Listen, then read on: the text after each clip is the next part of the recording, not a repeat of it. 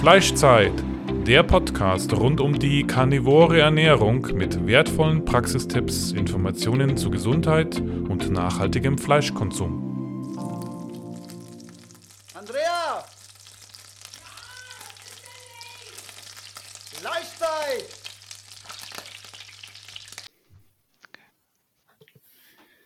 Drei, zwei, eins. Herzlich willkommen zu einer neuen Folge Fleischzeit Podcast.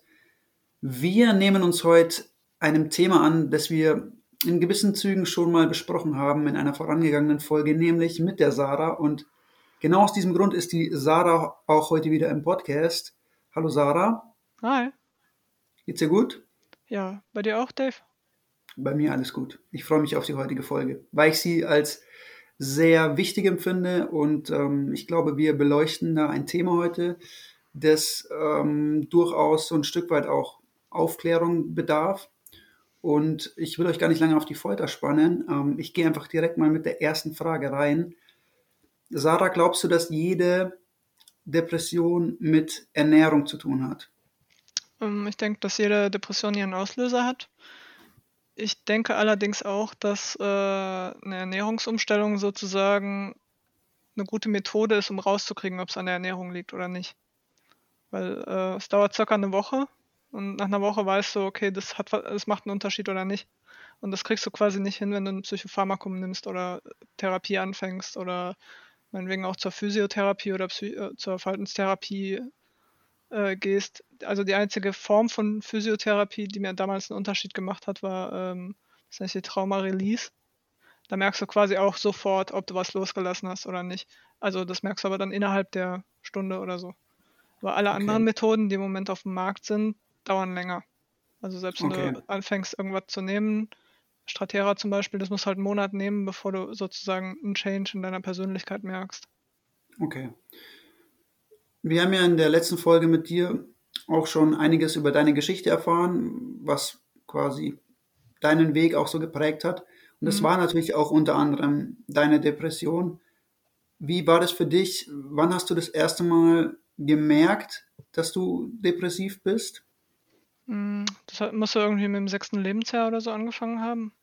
Äh, aufgefallen ist mir damals, dass die äh, Bäume nicht mehr so grün sind, wie die eigentlich sein sollten. Also Farbwahrnehmung hat sich irgendwie verändert.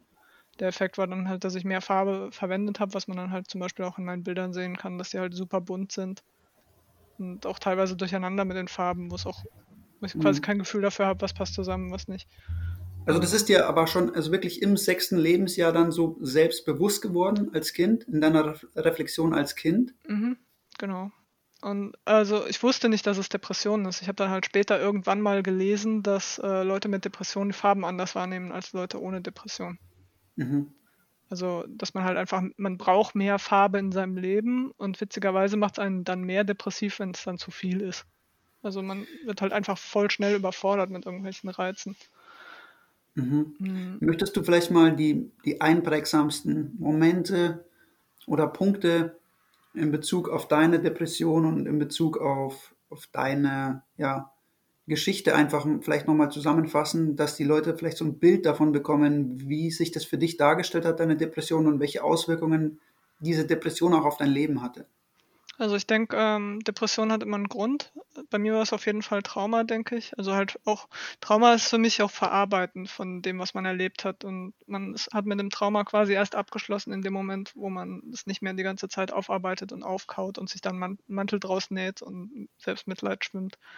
Und äh, ich bin geschlagen worden, als ich klein war, von meinen, von meinen Eltern, beziehungsweise von meiner Mutter dann, als die aufgehört hat, mich zu schlagen, bin ich in die Grundschule gekommen und ähm, ich kann mich noch daran erinnern, dass ich meine Mutter angelogen habe, dass in der Schule alles gut ist, weil die mir nicht glauben wollte, was ich über die Lehrer erzähl, erzählt habe.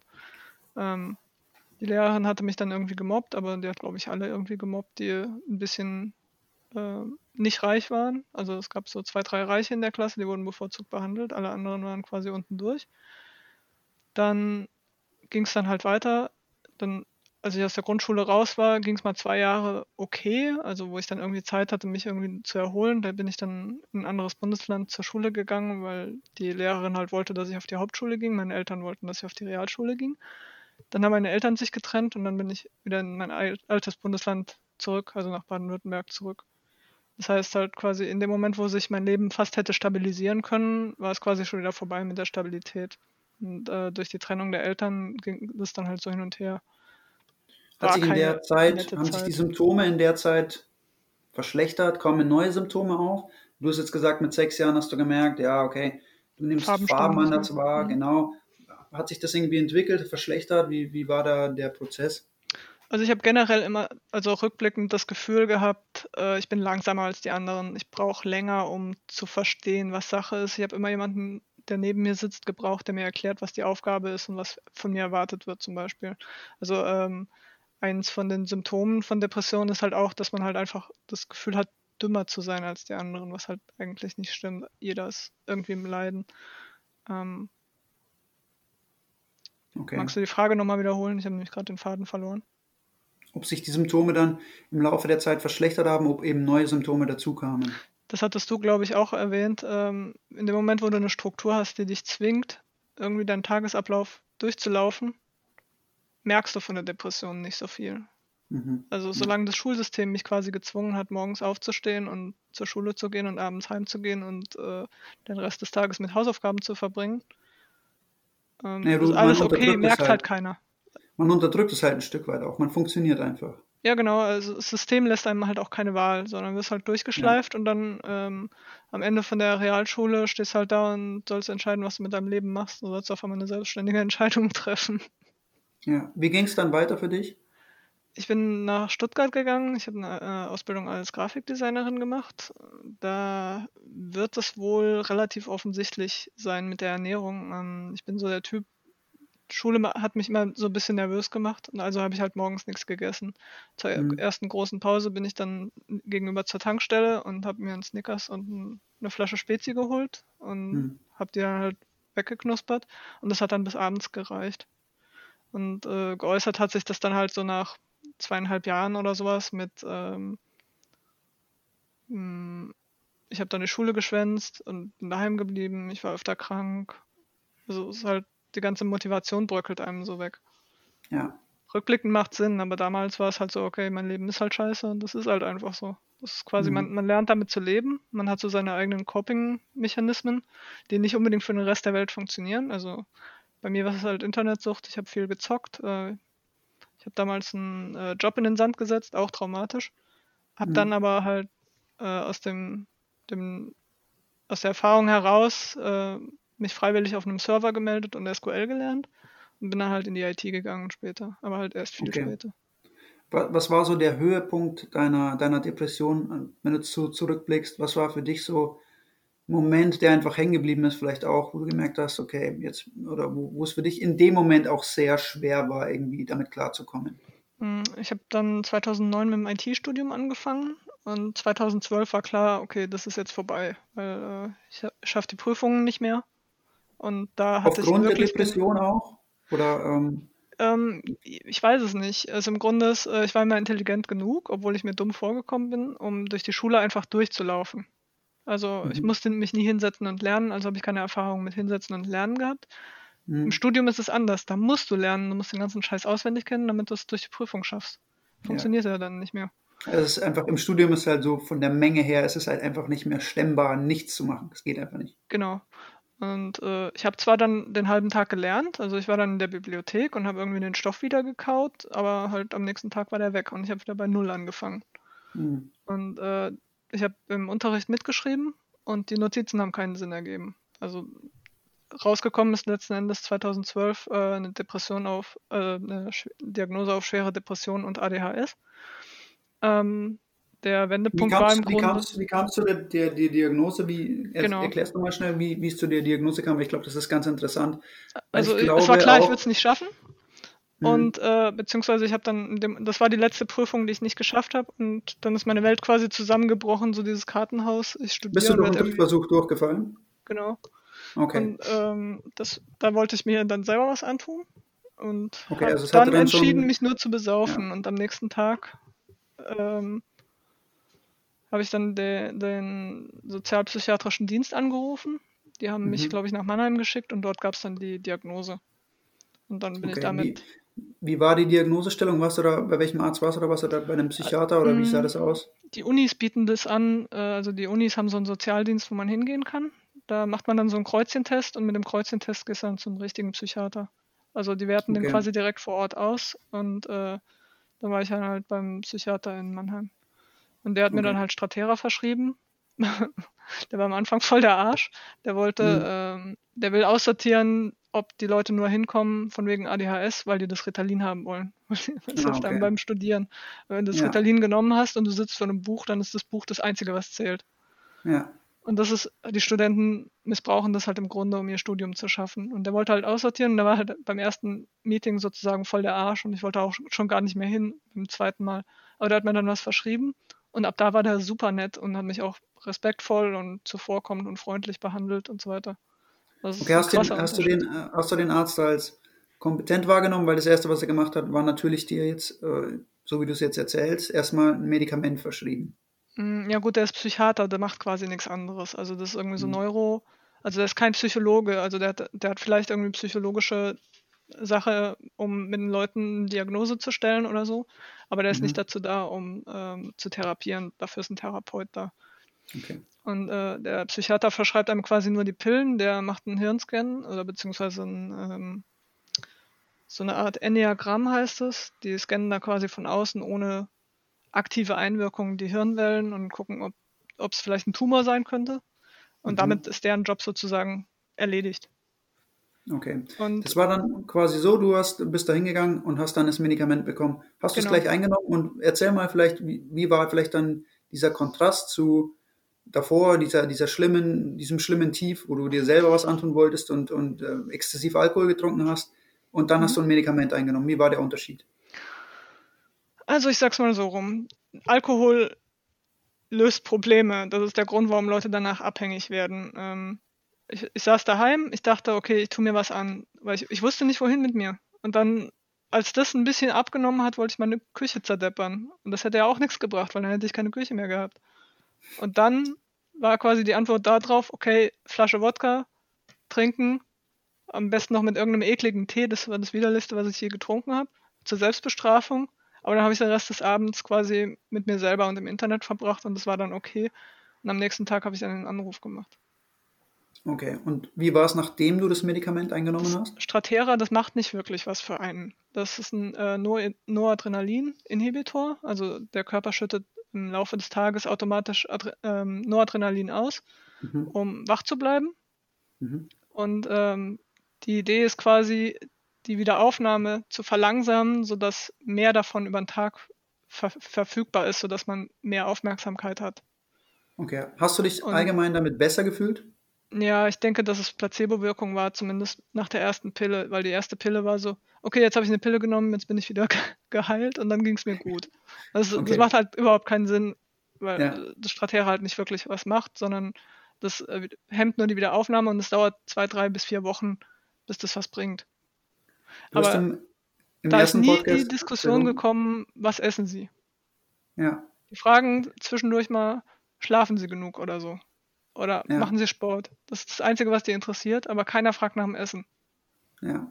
Jetzt können wir vielleicht nochmal aufgreifen, du hast es ja im ersten Podcast schon mal auch beschrieben, so ein bisschen. Du warst ja dann auch in der Klinik und du hast auch quasi station, äh, du bist stationär behandelt worden. Genau. Also ich war dann in zwei Reha-Aufenthalten und in einem, also zwei stationäre, glaube ich, und ein ähm, ja, in einem ambulanter, wo ich dann jeden Tag hin musste. Und Mhm. davon muss ich sagen, der ambulante war schwerer als die beiden anderen, weil beim ambulanten ist es so wie in der Schule, du musst halt jeden Tag auftauchen. Die wollen, dass du Ja. auftauchst. Wenn du nicht auftauchst, verlierst du quasi das Recht, dass du irgendwie behandelt werden kannst. Und die haben die Leute auch gefüttert, aber ich bin dann halt immer heimgegangen, weil ich halt mit meinem Hund raus musste. Mhm. Und äh, aber rückblickend ist es auch da, so auch wie in den stationären Reha-Aufenthalten, das Zeug, was sie dir füttern, ist halt nicht wirklich geeignet, wenn du irgendeine Nahrungsmittelunverträglichkeit hast, von der du nichts weißt. Die machen Stuhltests, sie machen Bluttests und so weiter. Wenn du zum Beispiel sagst, okay, du hast irgendwelche Substanzen genommen oder sowas, Mhm. dann wollen die halt wissen, ob du noch high bist oder ob du noch Reste davon hast, wenn du in der äh, Ja. Reha anfängst. Also, du hast jetzt schon kurz mal angeschnitten, was du damals während der Schulzeit auch immer gegessen hast. Viel mhm. Zucker. Ähm, das Weil Essen ich die Wahl hatte. Meine Mutter hat ja, mir eigentlich nie viel Zucker gegeben. Ja, also das Essen in den Kliniken ist ja auch sehr kohlenhydratlastig immer, also so wie man es aus mhm. Krankenhäusern wahrscheinlich kennt, oder? Ja, genau. Ja, du kriegst mhm. äh, halt einen Schwung Kartoffeln und Nudeln und ungefähr genauso viel Fleisch oder weniger. Wahrscheinlich eher die Hälfte inzwischen. Äh, du kriegst einen Salat mit Dressing. In dem Dressing ist in der Regel Zucker drin für den Geschmack und Salz und so weiter. Das macht einen süchtig. Also diese ja, Kombination Zucker und Salz macht einen süchtig. Ja, wollen wir vielleicht mal allgemein darauf eingehen, wenn wir jetzt äh, das mal so beleuchten und sagen, wir haben da jemanden, der, der durchaus starke psychische Probleme hat und auch Schwankungen hat, psychische Schwankungen, mhm. vielleicht bipolare Störung. Was war es mhm. bei dir? Schizophrenie festgestellt? Ähm, Schizotype, Persönlichkeitsstörung oder irgendwie sowas. Das ist okay. relativ, also das ist im Grunde ein Spektrum und ich habe Aspekte von beiden Seiten des Spektrums. Also ich bin irgendwie extravagant unterwegs, aber gleichzeitig halt super paranoid oder sowas. Und das sind eigentlich, okay. das ist quasi auf demselben Spektrum die eine Seite und die andere Seite zusammen. Das macht überhaupt keinen Sinn. Also von der okay. Diagnose her. Wenn ich mir das jetzt so anschaue und dann mir überlege, du gibst solchen Leuten Kohlenhydrate, Zucker, mhm. ja. was natürlich im erheblichen Maße den Blutzuckerspiegel schon mal beeinflusst. Ne? Mhm. Das heißt, das werden so auch viele Leute kennen, unabhängig davon jetzt, ob sie depressiv sind oder ähm, mhm. irgendwelche anderen psychischen Probleme haben. Aber du isst Zucker und du bekommst einen Hoch, auch mental. Ne? Es mhm. werden natürlich Endorphine ausgeschüttet, wenn du Süßigkeiten und solche Sachen isst. Mhm. Und danach fällst du wieder runter und auch deine Stimmung fällt natürlich runter. Das machen die in den Kliniken, auch in den, in, in, in, den, stationären Kliniken. Die machen das aber auch raffiniert. Das heißt, du kriegst da ein Frühstück, da kannst du essen, was du willst, auch so viel wie du willst. Dann kannst du irgendwie ein Müsli machen mit Obst und weiß ich nicht, was alles Mögliche. Du kannst auch ein Weißbrot, also ein weißes Brötchen mit Butter und Wurst essen, wenn du willst. Voll egal. Aber dann kriegst du erst das nächste Mal um, um 12 oder 13 Uhr was zu essen. Das heißt, du hast halt dann durch das Weißbrot wieder Hunger. Also so oder so bist du auf jeden Fall hungrig, wenn du da ankommst. Und nach ja. dieser Mahlzeit, die sie dir geben, also äh, High Carb und äh, High Sugar im Grunde, nach dieser Mahlzeit hast du dann halt dieses Tief.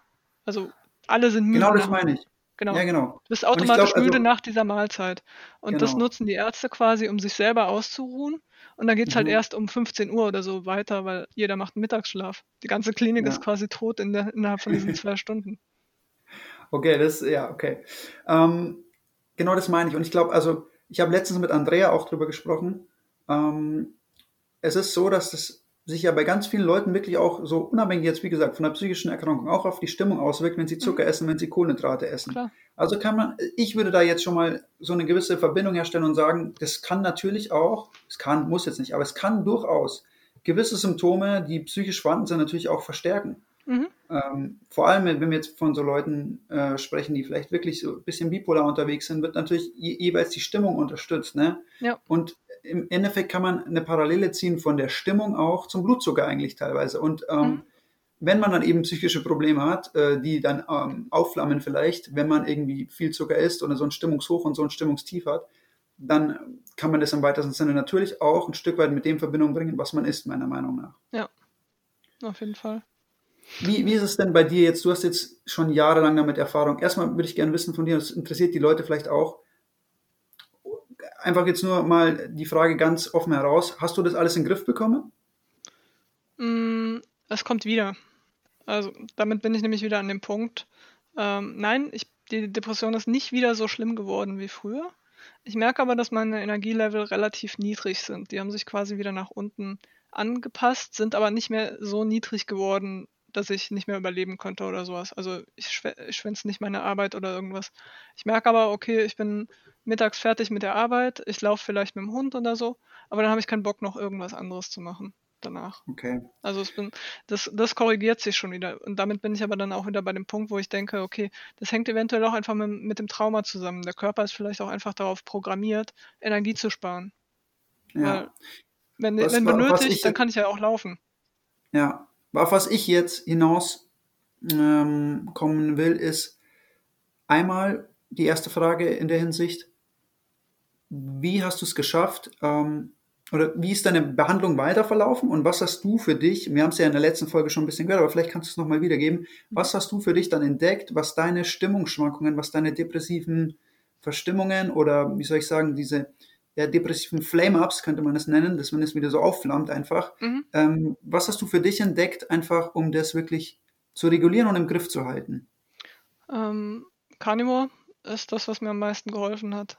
Ähm, Im Grunde ist es so, äh, ich bin 2017, also Ende 2017 auf Keto umgestiegen, weil das das letzte war, was ich noch nicht versucht hatte. Da hatte ich halt vier Jahre Therapie und drei Reha-Aufenthalte hinter mir. Äh, ich hatte mir einen Therapiehund quasi angezüchtet und so weiter und es war quasi, Keto war sozusagen das Einzige, was in den Foren aufgetaucht ist. Was, also, was ich immer mal wieder gelesen hatte in den Depressionsforen, in ADHS-Foren. Ähm, was ich noch nicht ausprobiert hatte. Das ist quasi, das erfordert die Disziplin über mindestens eine Woche, die Finger vom Zucker zu lassen, die Finger von Kohlehydraten wegzulassen. Und nur mhm. Fett und Fleisch und Eiweiß und Wasser und Salz zu essen, ja, zu also sich zu nehmen. Kommt darauf an, wie man Keto macht. Natürlich kannst du auch Klar. Gemüse essen und, und man genau. gibt Dirty Keto und es gibt ein, ein etwas sauberes mhm. äh, Keto, aber im, im Grunde ja, hast du genau. recht. Okay, halt, und, nachdem ähm, die Keto-Flu überstanden war, war halt meine Energielevel auf jeden Fall deutlich höher, auch, wahrscheinlich auch höher als jetzt. Ähm, also du hast dann wirklich eine Woche lang komplett auf Zucker verzichtet, du hast wirklich... Genau. Ähm, ja, ich habe auch abgemessen, ich habe versucht rauszukriegen, wie das mit diesen, mit, mit den Berechnungen ist, weil zum Beispiel sollst du ja irgendwie 60 Gramm Protein essen, das ist ein Muss. Stellt mhm. sich aber raus, ein Kilo, also ein 100 Gramm Rindfleisch haben keine 60 Gramm Protein, sondern das musst du quasi hochrechnen. Das ist ja. kompliziert. Und ähm, da kommst du bei ca. 300 Gramm Rindfleisch pro Tag raus oder sowas, wenn du das Protein voll kriegen willst. Ich glaube, es waren sogar 500.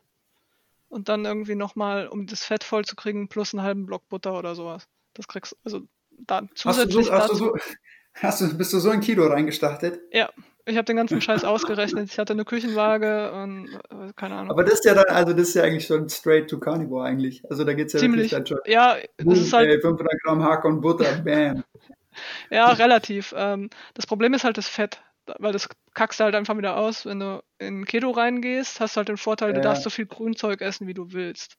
Und da war halt ja. der Vorteil, okay, äh, ich habe halt irgendwelches Gemüse von der Tafel hergenommen, habe das halt mit dem halben Block Butter zusammengemixt und habe das und rein damit. das war der Vorteil am Grünzeug. Du, du, kannst halt einfach so viel Fett, wie du willst, reinmachen und äh, solange Grün dabei ist, passt. Okay, was, was mich interessieren würde bei der ganzen Sache, dein, dein also einerseits der mentale, mentale Zustand kurz mhm. bevor du es gemacht hast und wie hast du die also wie hast du die, die Erfolgschancen dieser ganzen Sache eingeschätzt? Weil es ist ja wirklich schon so, zumindest ist meine Wahrnehmung so, dass es oft so ist, ähm, das ist ja Depression und depressive Verstimmungen und mentale und psychische Probleme sind halt eine Krankheit, aber die muss man halt so, also so ein Stück weit, die trägt man mit sich rum, ne? Mhm. Und wie war es für dich? Wie hast du das wahrgenommen? Und wie war das für dich davor, diese, diese, diese, dieses Denken, zu sagen, okay, ich, ich, ich stelle jetzt meine Ernährung um und danach wären meine psychischen Probleme vielleicht besser. Klingt ja für den, mm. für den, für den normalen Menschen jetzt erstmal vollkommen weltfremd. War auch nicht mein Gedanke. Also ich dachte, okay, vielleicht hilft's. Ich habe es noch nicht versucht, weil ich war quasi gerade aus dem ambulanten Reha-Aufenthalt raus und habe da sozusagen die Diagnose bekommen, hoffnungsloser Fall, wir laden sie wieder ein. So genau, das meine ich. Das meine ich mit diesem, das ist eine Krankheit und du musst immer wieder dran arbeiten. Wahrscheinlich gibt es keine ja, genau. Besserung Sie bieten dir halt so quasi permanent das Management an, wo dann irgendwie jemand dich babysittet und irgendwie hilft, deinen Tagesablauf irgendwie zu kontrollieren. Das ist halt einfach nicht die Vorstellung von Stärke, in der ich mich gerne gesehen hätte.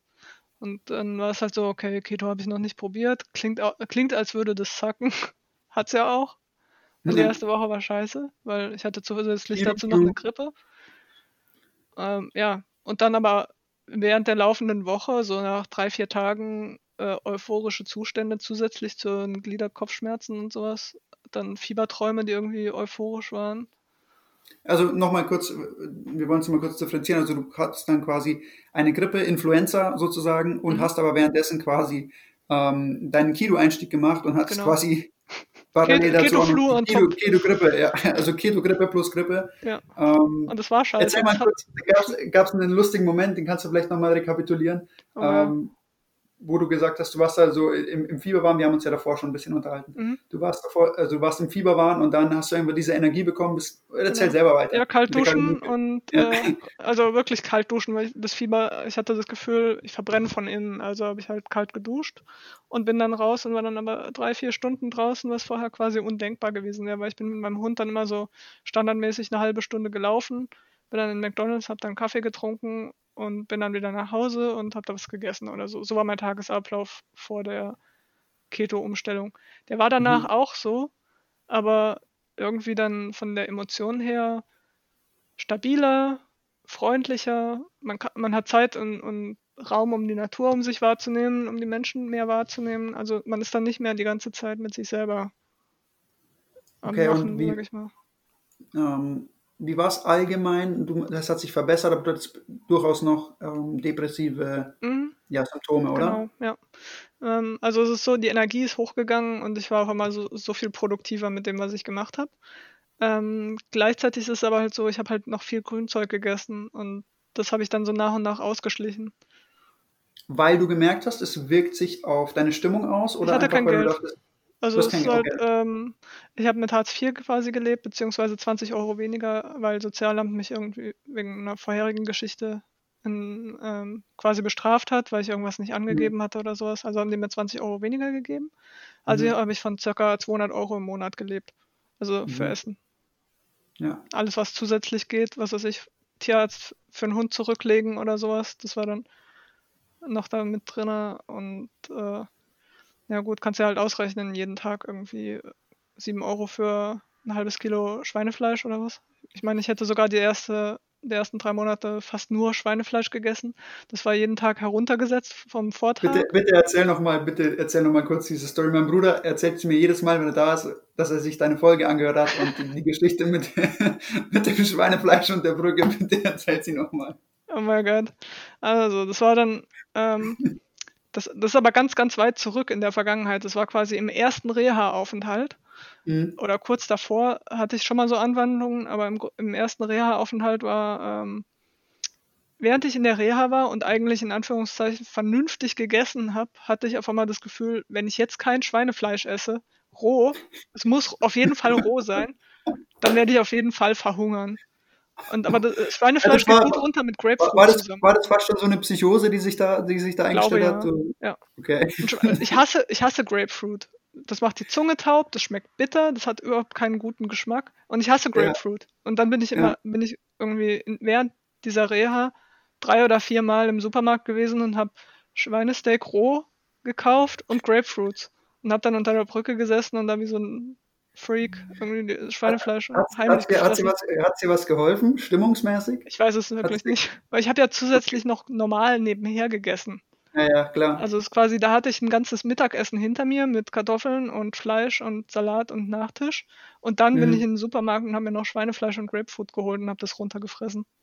Mann, das ist fucking crazy. In dieser Mittagspause, wo eigentlich alle am Pennen waren, dachte ich, ich verhungere. also ganz krass. Ja. Okay. Und dann halt aus finanziellen Gründen, um wieder in die Gegenwart zurückzukommen, aus finanziellen ja. Gründen bin ich dann halt äh, quasi gezwungen gewesen, das Fleisch zu priorisieren, weil wenn du äh, das Protein voll machen musst in Keto, dann ja. äh, musst du halt das Fleisch kaufen. Also habe ich das Fleisch mhm. gekauft.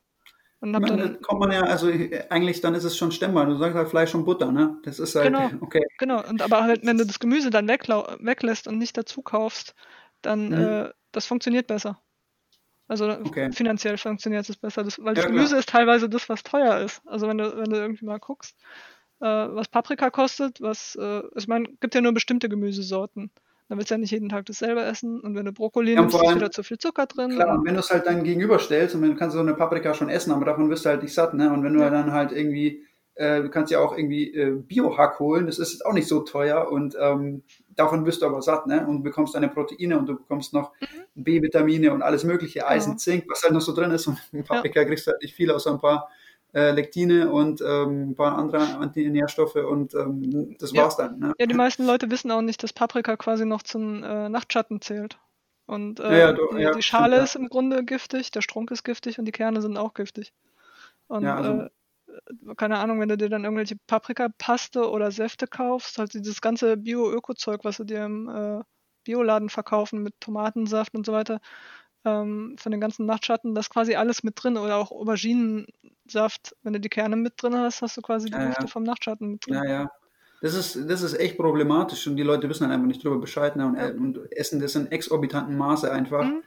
Ja, auch ohne jetzt, wo jeder versucht, auf äh, vegan oder vegetarisch umzusteigen, das mit dem Ah ja, Squash, das ist halt so. Katastrophal, katastrophal. Die Leute wissen null drüber Bescheid. Aber gehen wir mal zurück zu deiner Geschichte. Genau. Und dann warst du ja irgendwann wirklich auch Carnivore. Du sagst, du hast Mhm. ausgeschlichen. Wie ging es dir dann, wie ging es dann weiter? Wie war es in Verbindung mit deinen Symptomen bei deiner Depression? Und Naja, ich hatte dann halt Angst, okay, wie sieht's mit meinen Mineralien aus? Also das, meine, meine Paranoia und meine Angstzustände waren halt immer noch da. Ich bin nachts wach geworden, weil ich gedacht habe, ist noch jemand im Raum. Ähm, ich traue den Leuten nicht, irgend so ein, keine Ahnung, der Depp von der anderen Straßenseite will mich überfallen, der folgt mir nach Hause. Äh, die Nachbarn haben einen Schlüssel, die kommen nachts in meine Wohnung. So- Also diese Paranoia ist halt nicht weggegangen. Mhm. Und ähm, aber witzigerweise ist immer weniger davon präsent gewesen, je weniger Gemüse ich gegessen habe. Und weil ich Mhm. halt Angst um zum Beispiel Kalium hatte, habe ich halt dann den wilden Löwenzahn gesammelt und habe den halt mit meiner Butter gekocht. Bis dann irgendjemand in einem Forum meinte, ja, das musst du nicht machen. No Carb ist ein Ding. Also Zero Carb kannst du auch machen. Und Mhm. dann dachte ich, ja, okay, wie sind das dann mit Mineralien? Bin halt in die Foren gegangen und dann habe ich halt die ganzen Berechnungen gesehen. Das war aber quasi schon zweieinhalb, drei Monate in 2018 rein. Okay. Wo Und ich dann erst erfahren habe, okay, äh, ich kann einfach nur Fleisch essen, ohne. Ja. Ähm, wie, wie war das dann für dich? Ähm, oder vielleicht die Frage jetzt mal, du bist jetzt schon eine Zeit lang Carnivore. Kannst du jetzt mittlerweile gewisse Lebensmittel mit gewissen psychischen Symptomen in Verbindung bringen? Mhm. Ähm, zum Beispiel äh, verschiedene ähm, Nahrungsmittel haben verschiedene Effekte im Sinne von ähm, zum Beispiel Kefir hat äh, von der einen Marke, ich glaube von Müllermilch oder sowas, kriege ich so Zombie-Träume. Und von der anderen Marke kriege ich halt irgendwie so mehr so Slapstick-Träume. Also Das ganz klingt so unglaubwürdig, ne? aber es ist halt wirklich Das glaubt mir so, ne? keiner, wirklich. Leute denken, man bildet sich das ein. Äh, wenn ich Magnesiumsupplement genommen habe vor dem Schlafengehen oder sowas, dann schlafe ich fast nicht. Also dann bin ich zu wach. Wenn ich es morgens Mhm. genommen habe, dann habe ich abends tiefen traumlosen Schlaf oder mit wenig Erinnerungen. Ähm, ich versuche seit neuestem äh, ein Darmflora-Supplement aus dem Reformhaus. Da ist Mhm. irgendwie ähm, irgendein Zucker ist da drin. Aber der ist quasi als, als Nahrungsmittel für diese Bakterien mit dabei. Mhm. Das macht irgendwie so positiv abenteuerliche Träume. Das ist ganz witzig. Also wo man sich auch mehr bewusst ist im Traum. Also so ein bisschen luzides Träumen in die Richtung, aber nicht ganz. Also die, Mhm. man überschreitet irgendwie nicht die Schwelle. Dann, ähm, ich habe High Meat probiert. Ähm, das ist quasi, du machst ein Gläschen, schnippelst da die Leber rein und stellst es in den Kühlschrank und dann machst du es am nächsten Tag auf und wieder zu, dass es ein bisschen Luft kriegt. Das machst du anderthalb bis zwei Wochen. Ähm, das macht unglaublich happy, wenn man das äh, nach zwei Wochen zum Beispiel isst. Da reicht, wenn du einen Mhm. Teelöffel von am, von am Tag isst. Äh, ist im Grunde fermentierte Leber. Würde kein Okay. normaler Mensch mehr essen. äh, Gouda, seltsam entspannend, aber halt macht Übelkeit so ab 250 Gramm. Wenn man Mhm. anfängt, Gouda in großen Mengen zu essen, dann liegt das normalerweise daran, dass man zu wenig Fleisch hatte. Okay. Also äh, dann zurückzuführen auf einen gewissen Nährstoffmangel. Ja, genau, wahrscheinlich habe ich einfach nicht genug Fleisch gegessen und der Körper versucht es irgendwie zu kompensieren, indem er dann mich dazu zwingt, Gouda zu essen, bis es mir schlecht ist. Mhm. Wo ich dann normalerweise irgendwann einsehe, okay, ich brauche Protein und esse dann normalerweise dann auch mein Fleisch. Dann, ähm, bevor ich äh, Carnivore gegangen bin, hat mir damals Red Bull zum Beispiel geholfen. Stellt sich im Nachhinein raus, ähm, Red Bull hat relativ hohe Dosis an Vitamin B und Magnesium. Mhm. Ähm, hat, hatte auf mich einen ähm, beruhigenden Einfluss. Also ja, ich war länger wach wegen dem Koffein, aber im Grunde bin ich halt davon ruhiger geworden. Wenn ich zur Tafel musste, hatte ich vorher einen Red Bull oder sowas, dann hatte ich halt keine Panikattacke an dem Tag. Krass. Ähm, und auch vor, von vor Carnivore ist mir noch eingefallen, von gestern dem Gespräch. Ähm, war vor Carnivore war der absolute Energy Drink zwei Eier mit äh, einer Banane oder so. In Okay. äh, Smoothie. Heutzutage würde ich wahrscheinlich noch maximal Zitronensaft mittrinken mit den Eiern, aber das schmeckt nicht, passt nicht zusammen. Okay. Also du hältst dich jetzt mittlerweile wirklich auch aufgrund deiner Depression oder sagen wir mal deiner vielleicht vorangegangenen Depression ganz bewusst von viel ähm, Obst, Gemüse eher fern, oder? Das mhm. hat schon damit zu tun, dass du sagst, ich, ich habe einfach zu viel Respekt davor, wieder ähm, mhm. ja, gewisse psychische Symptome zu entwickeln, die ja auch aufgrund dessen vielleicht ähm, getriggert werden, weil ich eben falsche Nahrungsmittel zu mir nehme, die mein Darm nicht verträgt. Zum Beispiel. Ich meine, ich weiß ja, wie bei dir ist. Bei dir, du merkst es ja relativ schnell am ersten Tag. Bei mir dauert es halt immer so drei, vier Tage. Wobei ich sagen muss, äh, ich habe das ganze erste Jahr immer wieder gecheatet. Also es ging mir eine Woche gut, dann habe ich irgendwas gegessen, was mir nicht bekommen ist. Dann hatte ich drei, vier Tage äh, Depression oder Psychose. Dann äh, wieder an Carnivore gehalten für ein paar Tage länger. Dann war es wieder in Ordnung. Sobald es mir ein bisschen besser ging, wieder gecheatet. Dann ging es mir wieder schlechter. Also, also man fährt da so ein bisschen Karussell im ersten Jahr. Also ich sag den Leuten auch immer, probiert's aus. Ihr, ihr haltet euch eh nicht dran, wenn die Carnivore. Äh, ja, das, das also die, Elder, die Elders, sag ich mal. Ja. Du probierst Carnivore zu machen und sag dir jetzt, oh, mach ich machen ja äh, strikt Carnivore, du wirst sowieso was anderes essen. Ja, Mach dir nichts vor. Du musst ja quasi nur und, durch die Fußgängerzone an irgendeiner Dönerbude vorbeilaufen. Dann ja. hast du schon irgendwas mit drin, was. Also selbst wenn was, du nur das ähm, Fleisch isst. Was mich jetzt, äh, oder was ich jetzt gerne mit dir mal besprechen würde, weil ich finde es gerade ganz interessant, als du das ähm, Red Bull erwähnt hast. Und du hast gesagt, da war äh, was drin? Magnesium und ziemlich viel Vitamin B, ne? Genau, zusammen mit Taurin, was ein ähm, äh, wie nennt man das, Aminosäure ist. Genau. Sehr wahrscheinlich, und, dass das schneller ins Blut geht mit, dem, mit der Aminosäure zusammen. Äh, da möchte ich Bezug nehmen auf einen ähm, Instagram-Post von Malik. Äh, wer ihn noch nicht kennt, Malik Nutritions, könnt ihr folgen auf Instagram. Viele von euch werden ihn wahrscheinlich eh schon kennen. Aber der hat eben einen Post gemacht, ähm, den ich sehr, sehr interessant fand. Da ging es eben um den Zusammenhang von ähm, ja, auch Ernährung und Depression und wie halt Nährstoffmängel zu einer Depression auch führen können, mhm. dadurch, dass durch das Fehlen von gewissen Nährstoffen die Serotoninproduktion quasi gehemmt wird und dadurch natürlich, Serotonin ist ein sehr wichtiges Hormon eben fürs Wohlbefinden auch und für die psychische Gesundheit ähm, und dadurch eben ja Depressionen auch entstehen können. Und ähm, das zeigt sich eben darin, dass also eine essentielle Aminosäure namens Tryptophan, die gilt halt als Ausgangsstoff für Serotonin. Ne? Mhm. Ne? Und ähm, die wird quasi gebildet oder bei der Umwandlung von diesem Tryptophan wird eben Magnesium benötigt, wird Vitamin B3 und B6 genutzt. Mhm. Und wenn eben eines dieser drei Nährstoffe fehlt, mhm. dann kann kein, also das, das nennt sich dann ähm, 5-Hydroxytryptophan, quasi diese, diese, diese Aminosäure dann oder was daraus entsteht. Und ähm, wenn eben eine von diesen drei Nährstoffen oder von diesen, von diesen ähm, ja, Mikronährstoffen, Magnesium, Vitamin B3 oder Vitamin B6 fehlt, kann eben dieses Tryptophan nicht umge umgewandelt werden, beziehungsweise kein 5-HTP entstehen. Was witzig ähm, was ist. Mal, Macht was Sinn. Mal, ja, genau. Und jetzt äh, kommen wir wieder zurück auf das Red Bull. Du sagst, da war Vitamin B drin, da war Magnesium drin. Ne? Mhm. Ne? Und da ist, hat, ist dir besser gegangen. Ich weiß nicht, wurde zu der Zeit eigentlich bei dir mal so ein, der Serotoninspiegel gemessen und nee. geschaut, ob, ob da ein Mangel besteht? Nee. Was witzig ist, weil äh, also der Psychiater ver also verschreibt dir halt ein Medikament auf Basis von einem Kreuzchentest, den du abgibst.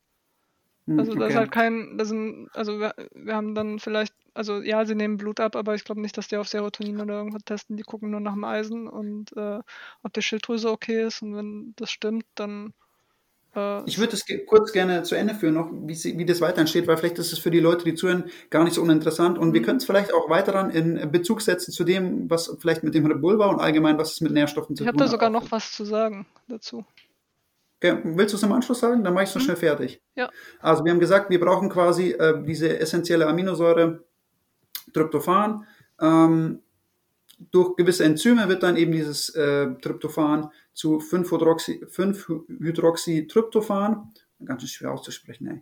Okay, und bei der Umwandlung wird, wie wir schon gesagt haben, Magnesium, Vitamin B3, Vitamin B6 genutzt. Wenn eins von denen fehlt, kann kein 5-Hydroxytryptophan entstehen. So. Anschließend aktiviert nämlich Zink dann ein, ein Enzym, nämlich Hydroxytryptophan Decarboxylase. Okay, das ist echt, puh, crazy, schwer. Und ähm, das macht quasi nach der Aktivierung durch Zink aus 5-HTP eben Serotonin. Also soweit ist der Stand, quasi die, die chemische Umwandlung dahinter. Und ähm, was man nämlich auch sagen kann, das hat Malik in seinem Post sehr schön dargestellt, dass eine hohe Zufuhr von Fructose eben einen ähm, Tryptophanmangel auch fördert. Ich weiß nicht, wie viel Obst und Gemüse hast oder wie viel Obst hast du gegessen? Wie viel, viel Fructose hast ich du für, Ich hatte es für gesund gehalten. Aber im Grunde habe ich ja. mich jedes Mal in Koma gefressen. Ähm, ähm, kommt nämlich daher, dass im Darm nämlich diese, ähm, die nicht resorbierte Fructose bindet nämlich dann diese Aminosäure an sich und somit kann dann quasi das nicht aufgenommen werden im Darm und dadurch kann eben auch kein Serotonin gebildet werden. Krass. Und ähm, du siehst, man kann irgendwie ähm, ja Parallelen dann auch schon mal ziehen. Ne? Also ich bin mir sicher, dass du damals wahrscheinlich auch, natürlich auch, wenn du eine Depression hast, wahrscheinlich einen Serotoninmangel hattest. Ne? Natürlich. Ne? Ähm, witzigerweise äh, habe ich die ersten drei Monate von 2018 quasi nur von Schweinefleisch gelebt. Ähm, ich konnte quasi kein Rindfleisch essen, das hat mir einfach nicht geschmeckt. Also das ging nicht an mich ran. Ähm, das hat sich dann später geändert, aber äh, um zu diesem Tryptophan zurückzukommen, Schweinefleisch mhm. enthält diese Tryptophan-Vorstufe schon. Okay. Und kann somit quasi leichter absorbiert werden. Ähm, die Absorptionsrate erhöht sich, wenn du sie zusammen mit Vitamin C. Also, äh, ah nee, stimmt nicht. Äh, das war die Bioverfügbarkeit für Eisen. Ähm, ja. Aber deswegen erklärt sich zum Beispiel, warum Fleisch und Obst so gut zusammengeht. Also man kann unglaublich gut irgendwelche Beeren mit äh, Rindfleisch zum Beispiel essen oder mit Schweinefleisch. Ja, ja, ja, kann man. Ähm, was wir jetzt aber auch allgemein natürlich sagen können, äh, wir haben im Fleisch alle B-Vitamine, die wir brauchen. Mhm. Äh, wir haben Zink im Fleisch, wir haben Eisen im Fleisch. Das sind auch alles wichtige Punkte, die äh, sich auf den ähm, ja, Serotoninspiegel auswirken und ähm, das Eisen ist ja natürlich auch extrem wichtig für, für psychische Gesundheit. Ja. Das war auch. Und, ähm, äh, ups, sorry. Ja, bitte. Ja, bitte. Äh, bevor ich auf Keto überhaupt umgestellt hatte, habe ich einmal die Woche Meeresfrüchte-Pizza wegen dem Zink gegessen. Und das hat quasi schon einen Unterschied gemacht. Nach drei, vier Wochen macht das einen Unterschied. Also ja. Meeresfrüchte, Austern und, und, keine Ahnung, Kalamari oder was auch immer. Äh, Shrimps enthalten sehr viel Zink. Also alles, was irgendwie eine Schale hat, hat sehr viel Zink ich finde es richtig interessant, wenn man das jetzt retrospektiv einfach mal so durchgeht, ähm, dann merkt man, dass durchaus da eine Verbindung äh, besteht zwischen dem, was du gegessen hast und ähm, wie du dich gefühlt hast. Ne? Mhm. Ja, Meeresfrüchte-Pizza hat halt nicht gleich was gebracht. Da ist halt noch jede Menge anderer Schrott drauf mit, äh, keine Ahnung, Tomaten und mit dem Boden. Aber es ist mir damals nicht eingegangen, die Idee, äh, Meeresfrüchte so zu essen, wäre wär nicht an mich rangegangen. Ja, vielleicht um, um dieses, diesen ganzen chemischen Prozess nochmal abzuschließen. Also Leute, wenn euch Zink fehlt, wenn euch Magnesium fehlt, wenn euch Vitamin B3 oder B6 fehlt oder wenn ihr quasi, wenn euch Tryptophan fehlt und ihr dadurch kein Serotonin bilden könnt, dann fördert das natürlich auch in gewisser Weise entweder es fördert eine Depression, die schon vorhanden ist, oder vielleicht löst es auch eine aus. Man weiß es nicht. Aber ihr könnt davon ausgehen, dass diese Nährstoffe essentiell sind äh, zur Bildung von ähm, Serotonin und mhm. dadurch auch mehr oder weniger in direkten Zusammenhang mit eurer, ja, mehr oder weniger psychischen Gesundheit stehen. Ja. Das sollte man vielleicht mal anmerken. Wer sich den ganzen äh, Post und die Hintergründe nochmal anschauen will, schaut bei Malik Nutritions auf Instagram vorbei. Ähm, der hat sehr, sehr hochwertige und informative Posts. Schaut einfach mal vorbei und stellt ihm gerne Fragen. Ähm, der beantwortet die sehr gerne. Ähm, Zink, Jetzt, ist, ähm, Zink, ist, außerdem noch äh, anti-inflammatory, also äh, ja. entzündungshemmend. Also für ja. Leute mit irgendwie Schmerzen in Gelenken oder sonstigen Schmerzzuständen äh, empfiehlt sich auf jeden Fall Zink. Ähm, Schweinefleisch mit der Tryptophan-Vorstufe. Ich glaube, Tryptophan ist, glaube ich, eine Vorstufe von äh, Melatonin für, Schma für Schlaf. Also für Leute mit Schlaflosigkeit würde ja, sich Schweinefleisch Das weiß ich nicht, müssen wir mal Malik fragen. Kennt er sich auf jeden Fall sicher besser aus als das, was ich jetzt hier aus dem Gedächtnis äh, rezitiere. Ja, was wir aber wirklich festhalten können, ist, dass wir diese Nährstoffe oder diese Mikronährstoffe, die wir jetzt aufgezählt haben, Mineralstoffe, Zink, Magnesium, Vitamin B3, B6 und die anderen mhm. sagen, sind sehr wichtig für die Bildung von Serotonin.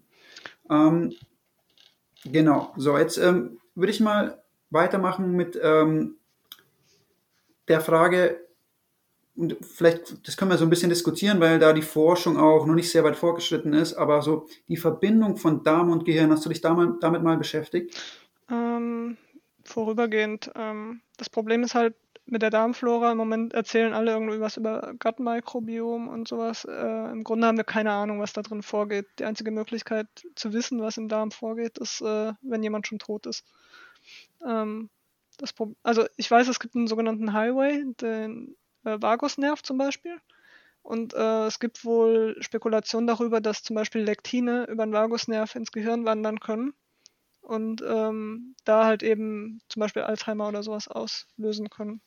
Mhm. Aber also. Also wo, wo, ich dir, wo ich dir, wo ich dir vollkommen äh, zustimme, ist, dass die, die Forschung, die Darmforschung völlig in den Kinderschuhen steckt. Also wir mhm. wissen eigentlich fast gar nichts über das größte Organ in unserem Körper. Genau. Ähm, und mittlerweile schreitet die Forschung Schritt für Schritt voran und es wird immer mehr auch offengelegt, dass dein Darm in gewisser Weise mehr oder weniger direkt mit deinem Gehirn auch kommuniziert. Mhm. Ja, der Darm hat, glaube ich, dreimal so viele ähm, Neuronen wie das Hirn selbst oder so. Genau, genau, genau.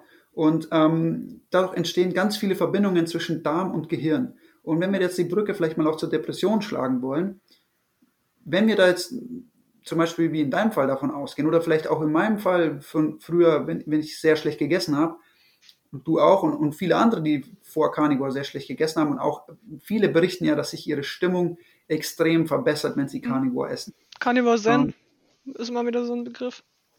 Ja. Und ähm, ich glaube einfach, und es wird jetzt auch immer offensichtlicher, dass eben der Darm so eine große Rolle spielt, auch wenn es um deine Stimmung geht und um deine mentalen Zustände. Mhm. Ähm, und natürlich, wenn du deinem Darm ständig Lebensmittel zuführst, mit denen er zu kämpfen hat, die in gewisser Weise den Darm auch schädigen, weil man muss sich das immer vor Augen führen. Jedes Mal, wenn du Blähungen hast, jedes Mal, wenn du Bauchschmerzen hast, bedeutet es ein Stück weit, dass dein Darm geschädigt wird. Jetzt mhm. ist es von Vorteil, dass der Darm als Organ extrem stark regenerationsfähig ist. Also, also es fermentiert auf jeden Fall was, wenn du Gas hast, äh, ist was am Fermentieren. Ja, und ähm, natürlich bläht sich die, der Darm auf, die Darmwand wird gereizt. Ähm, genau. Wenn das halt öfter passiert, man kann vielleicht mal die Hintergründe dazu äh, kurz offenlegen. Wenn du regelmäßig Dinge isst, die du in dem Sinne nicht verträgst, dass du Blähungen bekommst, Bauchschmerzen, was auch immer, mhm. und ähm, sich eben Gase bilden müssen durch die Fermentation ähm, und die, die Bakterien, die eben dazu beitragen, dass dieses Lebensmittel in deinem Darm zersetzt wird und eben diese Bakterien nicht gut für dein Mikrobiom sind und sich dadurch dein Darm aufbläht, weil eben Gase gebildet werden während der Fermentation, ähm, dann sieht es nämlich so aus, dass dein Darm sich aufbläht, immer wieder. Man muss mhm. sich das vorstellen wie so ein Ballon und dieser Ballon wird langsam rissig in seiner Wand. Das heißt, unsere Darmwand ist ja mit mehr oder weniger Bakterien besiedelt. Und wenn sich die Darmwand jetzt immer wieder aufbläht und der Darm immer wieder durch ähm, ja, gewisse Gase äh, dazu gezwungen wird, ähm, sich auszuweiten, dann beginnt diese Darmwand Risse zu bekommen. Mhm. Und wenn diese Darmwand dann mal Risse bekommen hat, gelangen natürlich Stoffe ins Blut, die da nicht hingehören. Die sollen im Darm bleiben und entweder ausgeschieden werden oder eben im Darm verarbeitet werden und durch die Darmwand aufgenommen werden. Die sollen aber nicht ins Blut gelangen. Mhm. Und dadurch entstehen ja dann auch vereinzelte ähm, oder ich glaube glaub, sogar ein Enzym, das man nehmen kann, um das sozusagen zu reparieren. Ich weiß das aber nicht mehr aus. Ich weiß nicht genau, was man alles nehmen kann, um es zu reparieren. Ich weiß aber, dass es ganz, ganz, ganz viele ähm, Probleme auslöst, wenn mhm. eben gewisse Proteine, Eiweiße in dein Blut kommen, die da nicht hingehören. Genau. Und dann haben wir eben viele Menschen, die Autoimmunerkrankungen haben, die Gelenkschmerzen haben, die, weiß ich nicht, genau. Hautprobleme bekommen, so wie ich. Ja. Mein Vater zum Beispiel hat ja ähm, extreme ähm, Schuppenflechte gehabt. Also wirklich, mhm. es war wirklich es gab ähm, Zeiten und ähm, ja, Phasen, wo wirklich 70 Prozent des Körpers mit Schuppenflechte bedeckt waren. Der ganze Rücken war einfach eine einzige Schuppenflechte. Weißt du, ob das da so ist, dass zum Beispiel der Körper versucht, äh, die Stoffe durch, durch die Haut wieder loszuwerden, die sich an der Oberfläche sammeln und da dann die Autoimmunerkrankung passiert? Das weiß ich nicht genau bei der Schuppenflechte. Ich weiß bei der Schuppenflechte nur, dass eben quasi ähm, die Haut sich selber im, in erhöhtem Maße quasi abstößt, sozusagen. Mhm. Also diese, diese Regeneration läuft, diese Hautregeneration, indem du quasi Hautschuppen verlierst und neue bildest, läuft einfach zu schnell ab und dadurch entstehen quasi, ich weiß nicht, ob ich es hundertprozentig richtig gebe, müssten wir vielleicht mal meinen Dad in den Podcast holen, der kann ein bisschen mehr über Schuppenflechte erzählen. Aber ähm, ja, auf jeden Fall geschieht es eben dadurch, dass dein Immunsystem dann, also diese Eiweiße und, und da können wir jetzt zum Beispiel, wie du schon gesagt hast, Lektine zum Beispiel oder andere ähm, solche Eiweiße, die nicht ins Blut gehören, binden sich natürlich an gewisse Stoffe in unserem Körper und unser Immunsystem erkennt es dann mhm. und denkt, es muss diese, diese Zellen angreifen, an denen sich quasi diese Fremdeiweiße gebunden haben und dadurch entstehen Autoimmunerkrankungen. Ja, und ähm, ja, bitte? Der Körper ist halt quasi gestresst dadurch. Und, aber unser Hirn hat gelernt, so, okay, ich bin gestresst, weil externer Grund oder so. Ja, genau. Und ähm, dadurch eben, dass es immer wieder passiert, diese Aufblähung des Darms, dann entstehen Risse in der Darmwand, so entsteht natürlich auch der Reizdarm natürlich. Mhm. Ähm, dann passiert es, dass eben das letztendlich zu Autoimmunerkrankungen führt und äh, zu anderen Problemen.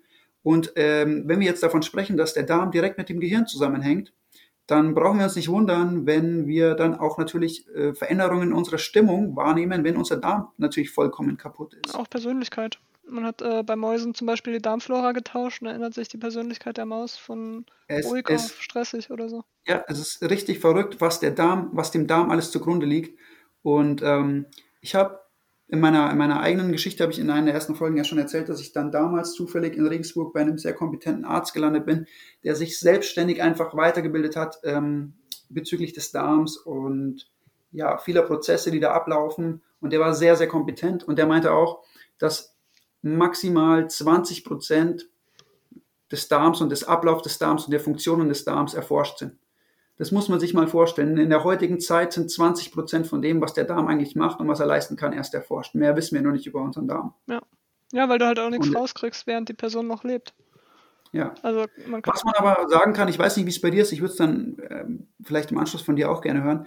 Ähm, was man sagen kann, ist, je, je mehr man den Darm natürlich schont und je mehr man dem Darm auch Regenerationszeit gibt und ihn nicht reizt, desto besser fühlt man sich natürlich auch. Ne? Was Sinn macht.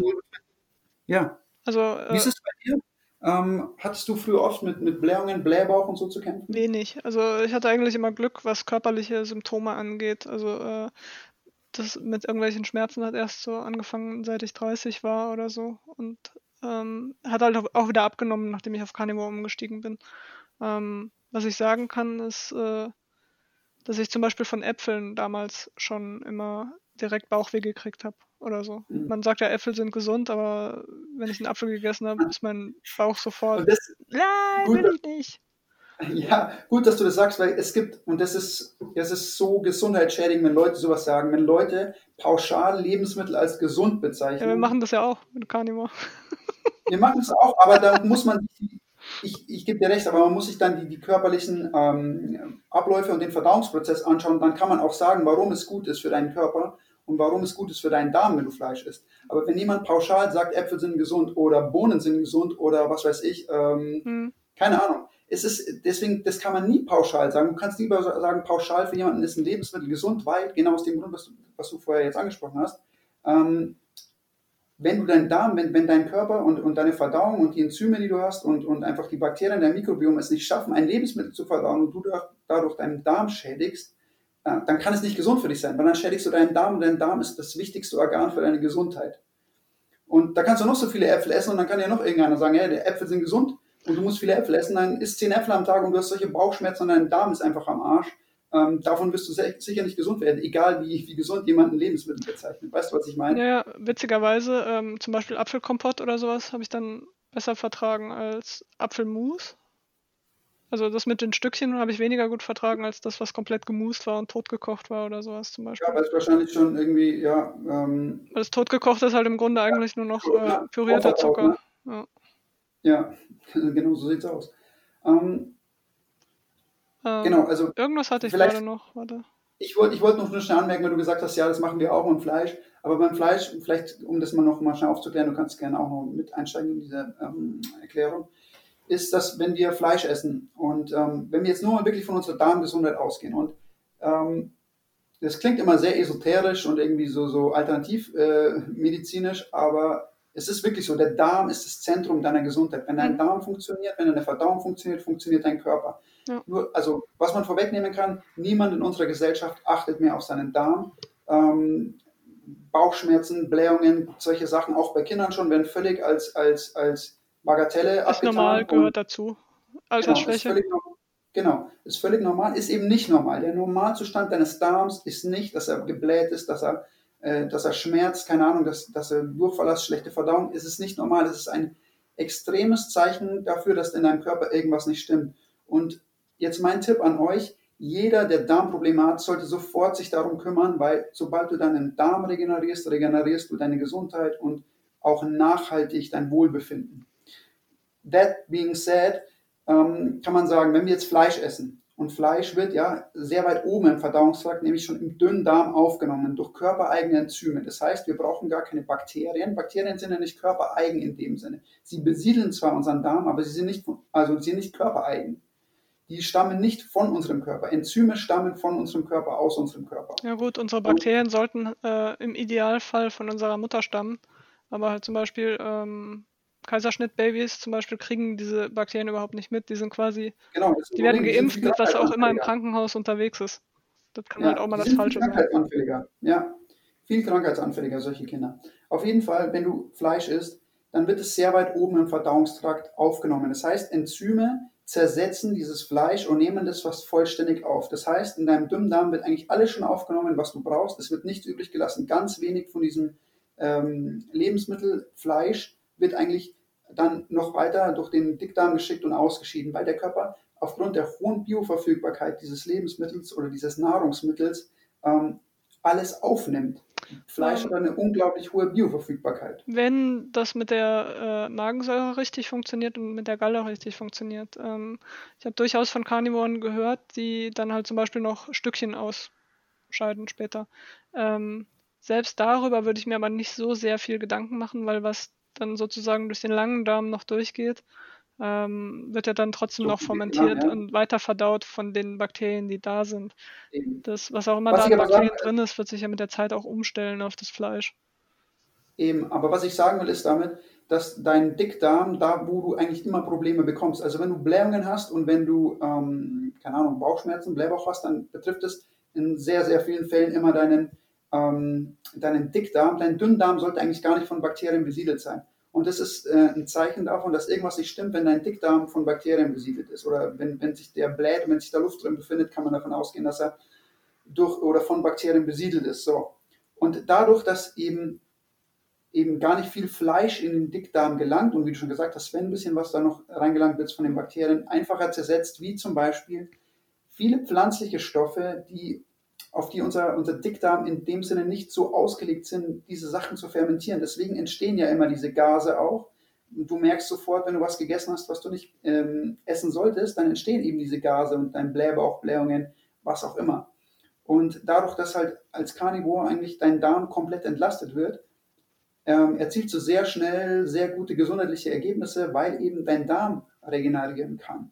Das kann er nicht, wenn du ständig irgendwelche pflanzlichen Lebensmittel isst, dann auch noch Lebensmittel, die du nicht verträgst, die musst du das so vorstellen. Der Darm ist extrem regenerationsfähig. Aber niemand kann regenerieren, wenn er 0,0 Auszeit hat. Das heißt, wenn er ständig arbeiten muss, kann auch der beste Darm nicht regenerieren. Ähm, deswegen bin ich auch so ein großer Fan vom Fasten zum Beispiel auch. Wo ich halt äh, auch vorhin einsteigen wollte, und zwar ähm, wenn es circa drei, vier Tage dauert, bis zum Beispiel die pflanzlichen Materialien raus sind, wenn man fastet, dann macht es auf einmal viel Sinn, weil ich kannte damals so eine Verrückte, die hat dann permanent Wasserfasten gemacht. Die hat sich fast zu Tode gehungert, glaube ich, inzwischen. Aber ähm, quasi, die hat nach drei, vier Tagen Fasten, hat die halt angefangen, euphorische Zustände zu erfahren. Was Sinn mhm. macht, weil halt alles ausgeschieden ist, was er nicht vertragen hat. Genau, dein Darm ist dann leer, dein Darm muss nicht arbeiten, dein Darm kann sich wirklich mal auf die Baustellen in deinem Körper fokussieren, die wichtig sind, nämlich äh, gewisse Heilprozesse voranzutreiben, dein Immunsystem wieder aufzubauen, die Darmwand zu, zu heilen, zu regenerieren, zu reparieren, ähm, dein Mikrobiom wiederherzustellen. Man muss sich so vorstellen, woher ich äh, so viel Einblick da habe, ist, weil ich unglaublich viel mit diesem Regenburger, Regensburger Arzt ähm, gesprochen habe, auch in, damals, als ich eben meine Probleme mit dem Darm hatte. Und ich habe ja damals wirklich drei Wochen lang gar nichts gegessen, also so gut wie nichts gegessen und wirklich in drei Wochen über 10 Kilo abgenommen und ähm, es war einfach die Hölle. Und da habe ich sehr viel von ihm mitbekommen. Leider ist er jetzt schon in Rente gegangen. Der hat mir vor ein paar Wochen noch ähm, einen Brief geschrieben, dass er jetzt nicht mehr praktiziert. Sehr schade. Der hätte sehr vielen Menschen noch helfen können, aber ähm, ich versuche seine Message jetzt rauszutragen, sozusagen. Ja, muss leider Und, jetzt Heilpraktiker werden. ja, überlege ich mir, mache ich, okay. Ich habe auch schon drüber nachgedacht. Aber da muss man sich wieder an diese blöden Tabellen halten. Ja, ja, lieber nicht. Auf jeden Fall, ähm, jetzt habe ich auch einen Verein verloren gerade. Was ich ja, eat meat, drink water. Ja, also im Endeffekt, genau. Ähm, wenn du Fleisch isst, regenerierst du deinen Darm. Punkt aus. Dein Dünndarm übernimmt die Arbeit, dein Dickdarm kann vollkommen regenerieren. Und ähm, Leute, gebt eurem Darm eine Auszeit. Und wenn ihr wirklich, äh, wenn ihr es einfach nicht schafft, irgendwie auf eure pflanzlichen Lebensmittel zu, ähm, verzichten, dann reduziert sie vielleicht mal eine Zeit lang oder baut längere Fastenperioden ein, um euren Darm zu regenerieren. Also jemand, der Kohlenhydrate isst, kann nicht einfach so fasten. Weil die, also ich kenne das, halt. Ja, das haben wir ja schon angesprochen, auch ein paar ich, Mal. Ich esse nicht viele Kohlenhydrate. Hauptsächlich äh, nehme ich ein bisschen Zucker sozusagen über meinen Kefir und Milch auf. Und ich merke halt einfach, wenn ich meinen Kefir hatte, habe ich halt dieses Hungergefühl im Bauch. Also diesen, diesen Schmerz von wegen wir haben Hunger. Und ähm, wenn ich meinen Kefir nicht trinke, dann habe ich das nicht. Und dann ist es aber auch automatisch, dass ich faste. Ich habe zum Beispiel heute äh, gestern festgestellt, hoppla, ich habe seit gestern Abend nichts gegessen. Ich hatte quasi nur zwischendurch einen Kaffee mit Butter und einem Schuss Milch. Und dann mhm. habe ich halt erst um 13 Uhr gegessen, da sind dann aber halt 14, 15, 16 Stunden Fasten dazwischen. Und das passiert im, im Carnivore automatisch, aber jemand, der noch Kohlehydrate isst, ja. oder selbst auf Keto kann das automatisch passieren. Jemand, der noch Kohlehydrate isst, wird halt immer dieses Hungergefühl haben. Und das ist, das sau schwer, aber das zu übergehen. Aber selbst, also selbst wenn du kannst es richtig anstellen, auch mit Kohlenhydraten ohne Probleme 18 Stunden zu fasten. Das geht, das geht. Also, was, also was vielleicht hilfreich ist zu wissen, ist, man, da, man darf auch, wenn man fastet, glaube irgendwas noch bei ähm, 500 Kalorien oder sowas zu sich nehmen. Das heißt, man darf irgendwie zwischendurch mal ein bisschen was snacken, aber dann muss es halt dabei Theoretisch, bleiben. Es gibt, es gibt so gewisse Ansätze, bin ich aber kein Fan von, weil ich finde, das unterstützt es überhaupt nicht. Mhm. Also wenn du vernünftig fastest, kommst du irgendwann tief in die Ketose. Mhm. Dann ist die Sache von alleine geregelt. Mhm. Ähm, aber selbst wenn man noch Kohlenhydrate isst, es geht immer allgemein auch darum, wie viele Nährstoffe und welche Nährstoffe man zuführt, mit welcher und Lebensmittel mit einer vernünftigen Nährstoffdichte, dann geht es auch mit Kohlenhydraten. Auch wenn du länger fasten willst, gebe ich dir recht, musst du dich an, an Fettstoffwechsel anpassen, an die Lipolyse. Aber ähm, im Grunde, ja, im Grunde ist es auf jeden Fall schwieriger, wenn du mit Kohlenhydraten fastest, als wenn du ohne fastest. Du ja. hast es richtig gesagt. Wenn du Carnivore bist, dann rutschst du automatisch in Fastenfenster rein. Plus natürlich, du belastest deinen Dickdarm sowieso nicht, weil du ja nur deinen Dünndarm dazu nutzt, das Fleisch aufzunehmen und mehr kommt ja nicht sozusagen. Mhm. Selten. Ähm, ja. Eben. Also wir können gerne auch mal eine Folge machen, wo wir drüber quatschen, was wir so noch essen und ähm, wie sich das auswirkt. Auf was ich jetzt aber gerne noch eingehen würde heute in der heutigen Folge ist, ähm, was hat dir denn außer der Ernährungsumstellung noch geholfen, deine Depression quasi zu, zu, zu lindern oder vielleicht allgemein dein Wohlbefinden zu unterstützen? Äh, mein Hund auf jeden Fall. Ähm, die Art Liebe und, und Anerkennung, die dein Hund dir gibt, kann dir kein Mensch geben, denke ich. Also du wirst von keinem Menschen bedingungslose Freundschaft erfahren. Ich meine, die, die, Liebe vom Hund ist auch nicht bedingungslos. Wenn ich aufhören würde, den zu füttern, dann wird er auch irgendwann nach jemand anderem gucken, den dann füttert. Aber äh, das ist quasi alles, was der braucht. ist äh, Futter, Wasser und halt in meiner Nähe zu sein. Das ist das, was für den am wichtigsten ist, was für den zählt. Das hat mir in mhm. Angstzuständen geholfen, von wegen, wenn ich denke, es ist nachts jemand außer mir noch im Raum. Ähm, es, wenn jemand da wäre, würde der Hund reagieren. Der würde zumindest mal hochgucken und schnüffeln oder sowas. Ja. Und mhm. äh, die ersten zwei Jahre, würde ich sagen, habe ich halt teilweise auf dem Boden geschlafen, damit ich in der Nähe vom Hund sein konnte, sodass, wenn ich nachts wach geworden bin, konnte ich halt die Hand ausstrecken und äh, den anfassen oder so. Und dann ja. irgendwann ist, ist, es ihm dann zu viel gewesen und er liegt halt jetzt immer zwei Meter weit weg oder so.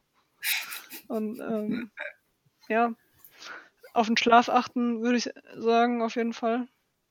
Ähm, Schlaf ist extrem wichtig. Also allgemein für die Regeneration. Und ja. wenn du psychische, mentale Probleme hast, ist der Schlaf so essentiell, weil du A, sowieso, wie soll ich das sagen? Ah, ich, mh, mm, man kann auch zu viel schlafen. Das ist ja das Problem mit dem Serotonin. Das ist das Problem, aber ich würde sagen, wenn du, also ich kann es aus eigener Erfahrung sagen, weil ich auch eine Zeit lang mit Angstzuständen zu kämpfen hatte und mit depressiven Verstimmungen und hatte eine sehr tiefe depressive Phase auch in meinem Leben. Und ich habe halt gemerkt, dass man tagsüber so strapaziert wird von, von dieser Depression und dass die dir subtil so viel Energie raubt, wenn du dann auch noch einen schlechten Schlaf hast, dann geht es eigentlich ähm, dem Abgrund entgegen sozusagen. Ja. Also Schlaf ist, ich sage das immer wieder auch, ich finde Schlaf ist äh, meiner Meinung nach, also Ernährung und Schlaf sind für deine Gesundheit ganz oben. Es gibt ja, eigentlich nichts, was über dem steht. Wenn du, wenn du quasi Mensch, Raubtier denken würdest, dann wäre es quasi so, okay, du arbeitest quasi einen halben Tag, damit du was zu essen kriegst. Und dann macht es halt Sinn, morgens eigentlich nichts zu essen oder vielleicht nur ein Snack, kaltes Fleisch oder sowas. Und dann halt ja. erst abends oder nachmittags was zu essen. Und dann halt wieder bis zum nächsten Nachmittag zu fasten, so weit wie möglich. Halt morgens ja. wieder ein Snack und dann. Das ja. würde zusammenpassen, so gesehen. Ähm, zwei Sachen, die mir geholfen haben, war, ähm, das eine nennt sich Marie Kondo. Das ist Mhm. ähm, zur Organisation, wenn man mit ADHS, also selbst wenn man kein ADHS hat, mit Depression hat man ADHS-ähnliche Symptome. Also man hat Schwierigkeiten mit Organisation, Selbstorganisation. Bei Mhm. mir ist immer super unordentlich und so. Marie Kondo ist ein System zur Organisation für sich selbst. Also man äh, organisiert sich nach Kategorien und nicht mehr nach zum Beispiel Räumen. Küchenzeug gehört in die Küche oder so. Nützt dir halt Mhm. nichts, wenn du im Wohnzimmer andauernd einen Löffel und eine Gabel brauchst oder so. Und wenn du nach Kategorien sortierst, dann weißt du, okay, äh, erst muss ich zum Beispiel Messer und Gabel sauber machen, also gehst halt in die Küche, machst die da sauber und dann gehst du ins Wohnzimmer, machst die da sauber. Aber du hast nicht mehr diese Mhm. Trennung nach Räumen, sondern hast eine Trennung nach Kategorien. Das Ja. macht so einen Unterschied für die Ordnung. Also es macht es auch Mhm. leichter, Ordnung zu halten. Kann ich echt empfehlen. Das andere für die Depression, beziehungsweise ähm, viel Teil von der Depression ist erlerntes Verhalten, meiner Meinung nach. Also jemand hat es vorgelebt total. oder man hat gelernt, das funktioniert, weil wenn ich mich totstelle, Oder- dann ignoriert mich die Lehrerin oder so. Genau, das meine ich, genau, ja. Genau. also Ähm. entweder du, du bekommst es mitgegeben, erzogen sozusagen, Modell lernen, Mhm. oder dir wird es aufgedrückt sozusagen, Genau. also exzessiv aufgedrückt von außen quasi. Ich kann mich halt dran erinnern, ich war sehr leidenschaftlich, als ich klein war. Und ich hab, hätte mich auch mit den Jungs geprügelt, wenn ich die Gelegenheit bekommen hätte. Also ich hätte dem das auf Mhm. jeden Fall heimgezahlt für die Verprügeln. das wäre auch kein Ja. glücklich, das wäre auch nicht glücklich geworden, glaube ich. Ähm, äh, das andere war Byron Katie. Halt einfach, dass man seine eigenen Ansichten herausfordert und äh, halt, okay, weiß ich nicht, derjenige meldet sich nicht, weil der nichts mit mir zu tun haben will oder so. Ist das wahr? Mhm. ist das wirklich wahr? Kann ich hundertprozentig wissen, dass das wahr ist? Ähm, wie benehme ich mich, wenn ich das denke? Oder wie geht es mir, wenn ich, Ja. wenn, wie reagiere ich? Und, und dann Ja. war die vierte Frage, ähm, wer wäre ich ohne den Gedanken? Und dann kann ich einfach mit meinem ganz normalen Tagesablauf weitermachen, bis die Person sich zurückmeldet oder so. Ja. Das Byron Also es ist Katie macht so einen Unterschied. wichtig, Ja, ja. Ähm, kann, ich, kann ich unterschreiben. Ähm, Hast du auch reingeguckt? was, ähm, ich ich habe mal reingeschaut, ja, aber ich, ich, ich kenne es aus, aus meiner eigenen Therapie auch. Also ähm, solche, solche Sachen. Diese auf jeden Hinterfragen. Fall, äh, genau. Hm. genau, hinterfragen und, und reflektieren einfach auch. Ja. Was mir immer über mein ganzes Leben lang geholfen hat und mir nach wie vor alles gibt an Sport. Gesundheit und genau, danke. Ich Ähm, habe für meine Langeweile jetzt so ein Ding, das man zusammendrücken kann. Ich weiß allerdings nicht, ob ich es richtig rum benutze oder so. Äh, was bei mir wirklich, also ich, ich kann aus, aus meiner eigenen Erfahrung sagen, ich hatte in meinem Leben zwei tiefschwarze depressive Phasen. Die lagen ungefähr, ähm, ich würde sagen, lass mich kurz rechnen, circa sieben Jahre auseinander, wo ich, wo ich wirklich an dem Punkt war in meinem Leben, wo ich einmal, also ähm, in, in der einen depressiven Phase auch ähm, ja, suizidale Gedanken hatte, wo ich einfach keinen Ausweg mehr gesehen habe. Und ähm, äh, die, die andere depressive Phase bei mir war, wie wir es im Gespräch ähm, vor dem Podcast auch schon mal ähm, ja, besprochen hatten, diese laufende Depression einfach, Ja. wo, du, wo du wirklich, du funktionierst, aber du bist nicht mehr du selbst. Du bist ein Roboter, du hast eine Maske auf Mhm. und ähm, Das sind die. Leute, die jeden Tag auftauchen, für jeden da sind und dann einfach irgendwann weg sind, weil die Selbstmord begangen haben. so war es für mir. Ich bin in der Arbeit halt jeden Tag aufgetaucht, aber es war wirklich, also ich war, ich war The Walking Dead, Mann. Ich war ein fucking Zombie. Ähm, ich war nicht mehr ich selbst, ich hatte keine Emotionen mehr, ich hatte keine Gefühle mehr, ich, ich konnte keine Gefühle mehr zeigen äh, für andere Menschen. Auf jeden Fall, auf was ich hinaus will, ist, ähm, in beiden Fällen hat mich der Sport noch ein Stück weit im Leben gehalten. Ich weiß nicht, wo ich ohne Sport wahrscheinlich jetzt heute wäre oder ob ich überhaupt noch da wäre und das ist keine Übertreibung ich kö- könnte es jetzt nicht mit hundertprozentiger Ge- Gewissheit sagen, okay, wenn ich den Sport oder wenn ich keinen Sport gemacht hätte, dann würde ich jetzt hier heute sitzen und einen Podcast machen. Ähm, ich weiß, dass mich der Sport, den ich schon mein ganzes Leben lang mache, also in verschiedenen Ausführungen, aber an sich Sport, Was machst du im Moment? zweimal aus. Wie bitte? Was machst du im Moment an Sport? Zurzeit äh, wegen Lockdown nicht so viel, aber ähm, also grundsätzlich Krafttraining, Schwimmen, Boxen, Rennradfahren, ähm, einfach viel bewegen, versuchen viel zu bewegen. Hm. Ähm, und ich bin eigentlich im Sport offen für alles. Ich mache eigentlich alles. Mir macht jede Sportart eigentlich Spaß. Ich würde voll gern wieder klettern, aber ich bin zu schwach, um mich selber irgendwo hochzuziehen. Deswegen mache ich im Moment das da mit den Griffeldingern. Ja, muss einfach den ersten kleinen Schritt machen, nicht irgendwo hinhängen oder so und dann Ja. Stück für Stück hocharbeiten. Ja. Was? Ähm, was ich sagen wollte, ist auf jeden Fall, dass ich, dass ich ich würde das so unterschreiben, dass wenn du anfängst, dich zu bewegen, wenn du, ähm, wenn du deinen Körper aktiv betätigst, dass gewisse Hormone ausgeschüttet werden und gewisse mhm. Prozesse in deinem Körper mh, ablaufen, die deine Stimmung ähm, ja, aufhellen. Das ist witzig, und, weil das ist dieselbe Story, die die ähm, Reha-Kliniken erzählen, aber die geben einem quasi nicht genug Sport, um diesen Punkt zu erreichen, wo, der, wo das Hirn dann irgendwie neue Zellen bildet, um den Stress zu bewältigen. Das ist eine Sache und bei mir ist es halt so, ähm, Sport hat auch bei mir immer mit meiner Tagesstruktur zu tun und allgemein ja. mit meiner Lebensstruktur. Wie du schon gesagt hast, wie du zum Beispiel gesagt hast, du strukturierst es dann nicht mehr nach, nach Räumen, sondern irgendwie, aber das ist, hat ja auch ein Stück weit mit dem Ablauf von deinem Tag zu tun und Dinge, wie du sie machst. Ne? Ja, ich meine, es zwingt dich ja auch zu priorisieren und zu sagen, genau. äh, auf den habe ich jetzt keinen Bock, weil ich muss Sport machen oder so. Genau. Und ähm, für mich war es halt so, ich bin halt seit klein auf, mache ich Sport, seit ich sechs Jahre alt bin. Hm. Und ähm, ich habe durch Sport gelernt, wie du schon gerade gesagt hast, Prioritäten zu setzen. Und ich habe durch Sport gelernt, ähm, ja, in gewisser Weise eine Struktur in meinen Tagen und in meinen Wochen und in meinem Leben einfach aufzubauen. Ich meine, bei mir ist immer so, ich setze meine, meine Trainingseinheiten und, und darum wird mein Tag strukturiert. Und sobald ich diese Struktur habe, laufen meine Tage natürlich besser. Ja. Aber die sind abhängig meistens davon. Deswegen hatte ich jetzt auch so Probleme im Lockdown, als ich nicht mehr vernünftig trainieren konnte, sind meine Tagesabläufe so mhm. eine Zeit lang wirklich so verschwommen und ich war nicht mehr so produktiv. Da schleicht sich die Depression wieder ins Leben.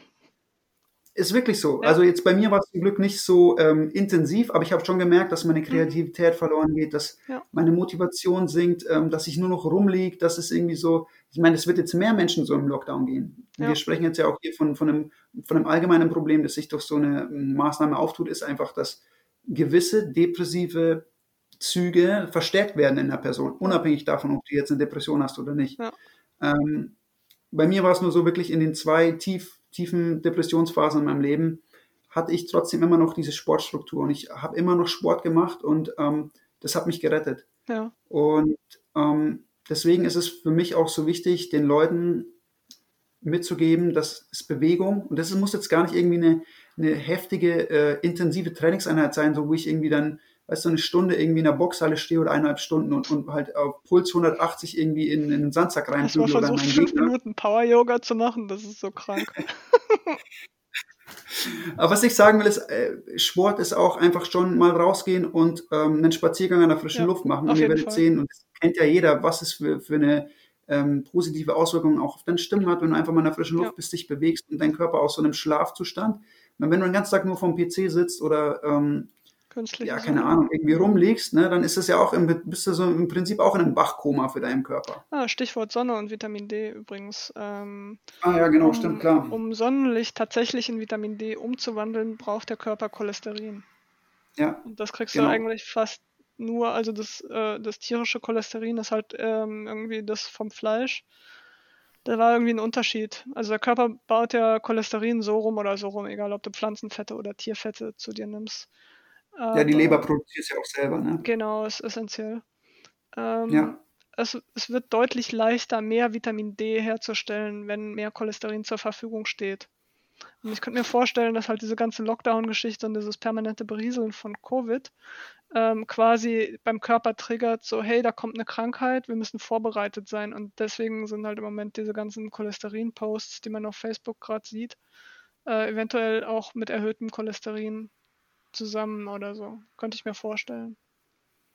Also, ja, aber ich hatte irgendwann gesehen, es gibt eine Studie darüber, ähm, wenn in den Ärzte äh, im, im, Wartezimmer ähm, Poster mit kranken Leuten hängen, zum Beispiel, dann ist im mhm. Anschluss, mhm. wenn die Leute aus dem Arztding wieder rauskommen, zum Beispiel irgendwie die Körperabwehr erhöht. Also die, das Immunsystem fährt dann sozusagen präventiv hoch. Ich glaube schon natürlich, dass unser Körper auch in gewisser Weise so ähm, Warn, Warnsignale erkennt oder, oder auch durch die Psyche einfach auch wahrnimmt und natürlich dann ähm, in dem Sinne auch anpasst körperlich. Ja. Das glaube ich ganz, ganz stark auf jeden Fall. Ja. Klar, sonst wären wir auch, das braucht unser Körper auch, natürlich. Du musst dich auch irgendwie schützen können. Deswegen mhm. ist ja genauso, wenn du irgendwie Angst wahrnimmst und, und dann dein Puls erhöht wird, damit du dann theoretisch schneller laufen kannst und genau. äh, keine Ahnung, Cortisol und Adrenalin ausgeschüttet ja. wird.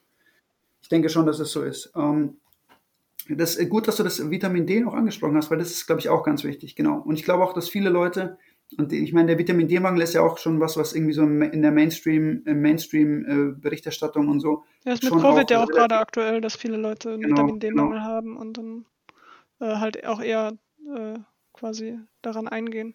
Witzigerweise, ich kenne jemanden, die hat äh, Fibromyalgie ähm, mhm. und die behandelt die, die Fibromyalgie und die Depression mit äh, hochdosiertem Vitamin D in Verbindung mit Kalium. Also die nimmt halt Pillen, irgendwie, keine Ahnung, 10.000 Einheiten oder sowas, wo man eigentlich, ich glaube, mhm. die Recommendation ist 1.000 Einheiten oder so. Okay. Und die nimmt halt, halt irgendwie 10.000 Einheiten und mit Vitamin K zusammen. Würde ich ja, nicht du, empfehlen. Vitamin K, was du natürlich auch sau viel im Fleisch hast, ne? Ja. Also eigentlich nur im Fleisch. Ja, Vitamin K, es gibt ich glaube, das Art von Vitamin K2, aber K2 hast du nur im Fleisch. Ich glaube, dass es äh, auf jeden Fall gesünder ist, äh, es über das Fleisch aufzunehmen als über eine Pille.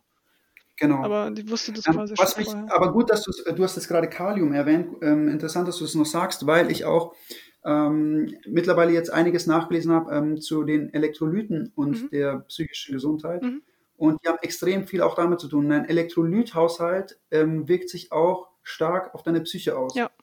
Und ähm, ich bin ja sowieso jemand, ähm, der sagt, es ist extrem wichtig, hochwertiges Salz zu sich zu nehmen. Mhm. Ich mache das ja auch mit der Elektrolytmischung und so.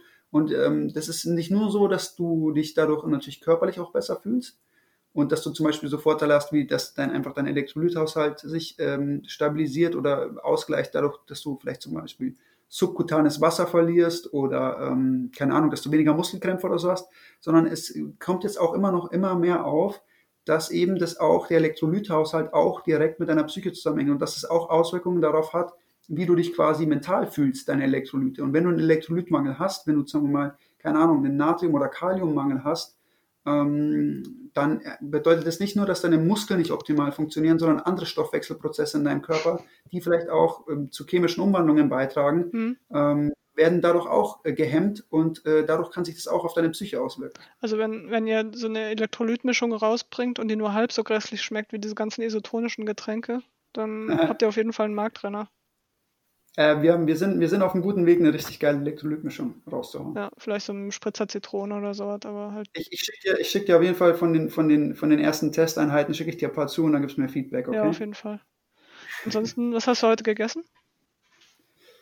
Ähm, ich habe heute zum Frühstück äh, zehn Eier mit richtig viel Rinderteig gegessen und ähm, dann habe ich war ich heute äh, Nachmittag eingeladen zum Schweinebraten essen, habe ich aber Schweinebraten pur gegessen, der war ziemlich trocken, ohne Soße. Butter, ähm, Butter beim Schwein. Und, äh, ja, ich tue gerne Schweineschmalz. Ähm, also die Andrea hat so ein gutes Schweineschmalz bekommen. Ah, okay. Ähm, von, von Freiland, ähm, Freiland Schweinen. Stimmt, die wohnt direkt in der, in der Nähe von so einem Demeterhof, ne? Ja, ja, ist brutal. Die kriegt immer mhm. den besten Shit und ähm, das haue ich mittlerweile überall drüber über meine Eier und es ist wirklich, du kriegst so gute Fette und ja. ähm, es schmeckt so göttlich. Ich habe ein paar Mal versucht, aus dem Supermarkt irgendwie abgefüllten Talg oder abgefüllten Schmalz zu holen, aber das Zeug schmeckt einfach nur ekelhaft. Also meine, meine, mein Tipp, ähm, wir haben es in der Nachhaltigkeitsfolge letztens auch schon besprochen, äh, einfach zum Metzger gehen und sagt, ey Leute, gebt mir mal bitte zwei Kilo von dem Rinderteigfett, das ihr sowieso mhm. wegschmeißt. Ich ziehe gerade um, danach kann ich es machen. Sobald ich umgezogen ja. bin, kann ich es machen. Ja, und zwei Euro, dann schmeißt es in deinen Topf rein, lässt das Teig aus, kippst das äh, mhm. ausgelassene Teig in ein Glas rein, ja, äh, lässt es abkühlen ja. und ähm, hast die, die Topfette. Ähm, natürlich am besten, wenn du es irgendwie vom, vom Weiderind noch holst, klar. Ja, Aber ähm, genau das habe ich noch gegessen. Und dann habe ich jetzt noch äh, ein halbes Glas Erdnussbutter gegessen heute Abend. Oh ja, cheaten. Und? Ja, ich sehe es gar nicht mehr als Cheaten an mittlerweile. Ich kenne meine Lebensmittel und ich weiß, also ich kriege zum Beispiel von ähm, Erdnussbutter 0,0 Symptome. Weder in meiner Verdauung noch auf meiner Haut noch irgendwas mental, psychisch gar nicht. Es ist eher für mich, ich sehe es gar nicht mehr als Cheaten an. Das ist einfach mittlerweile und ähm, ich habe jetzt auch mit, mit anderen, mit Ben haben wir auch schon mal drüber gesprochen, wie das eigentlich ist, wieder einzuführen, ne? Mhm. Lebensmittel und so. Ja, und äh, mag, also ich weiß, du sagst es ist auch Spaß, aber ich mag diesen dogmatischen Ansatz teilweise in dieser Community nicht. Man sagt, es hält okay, sich eh ja, keiner oh, dran.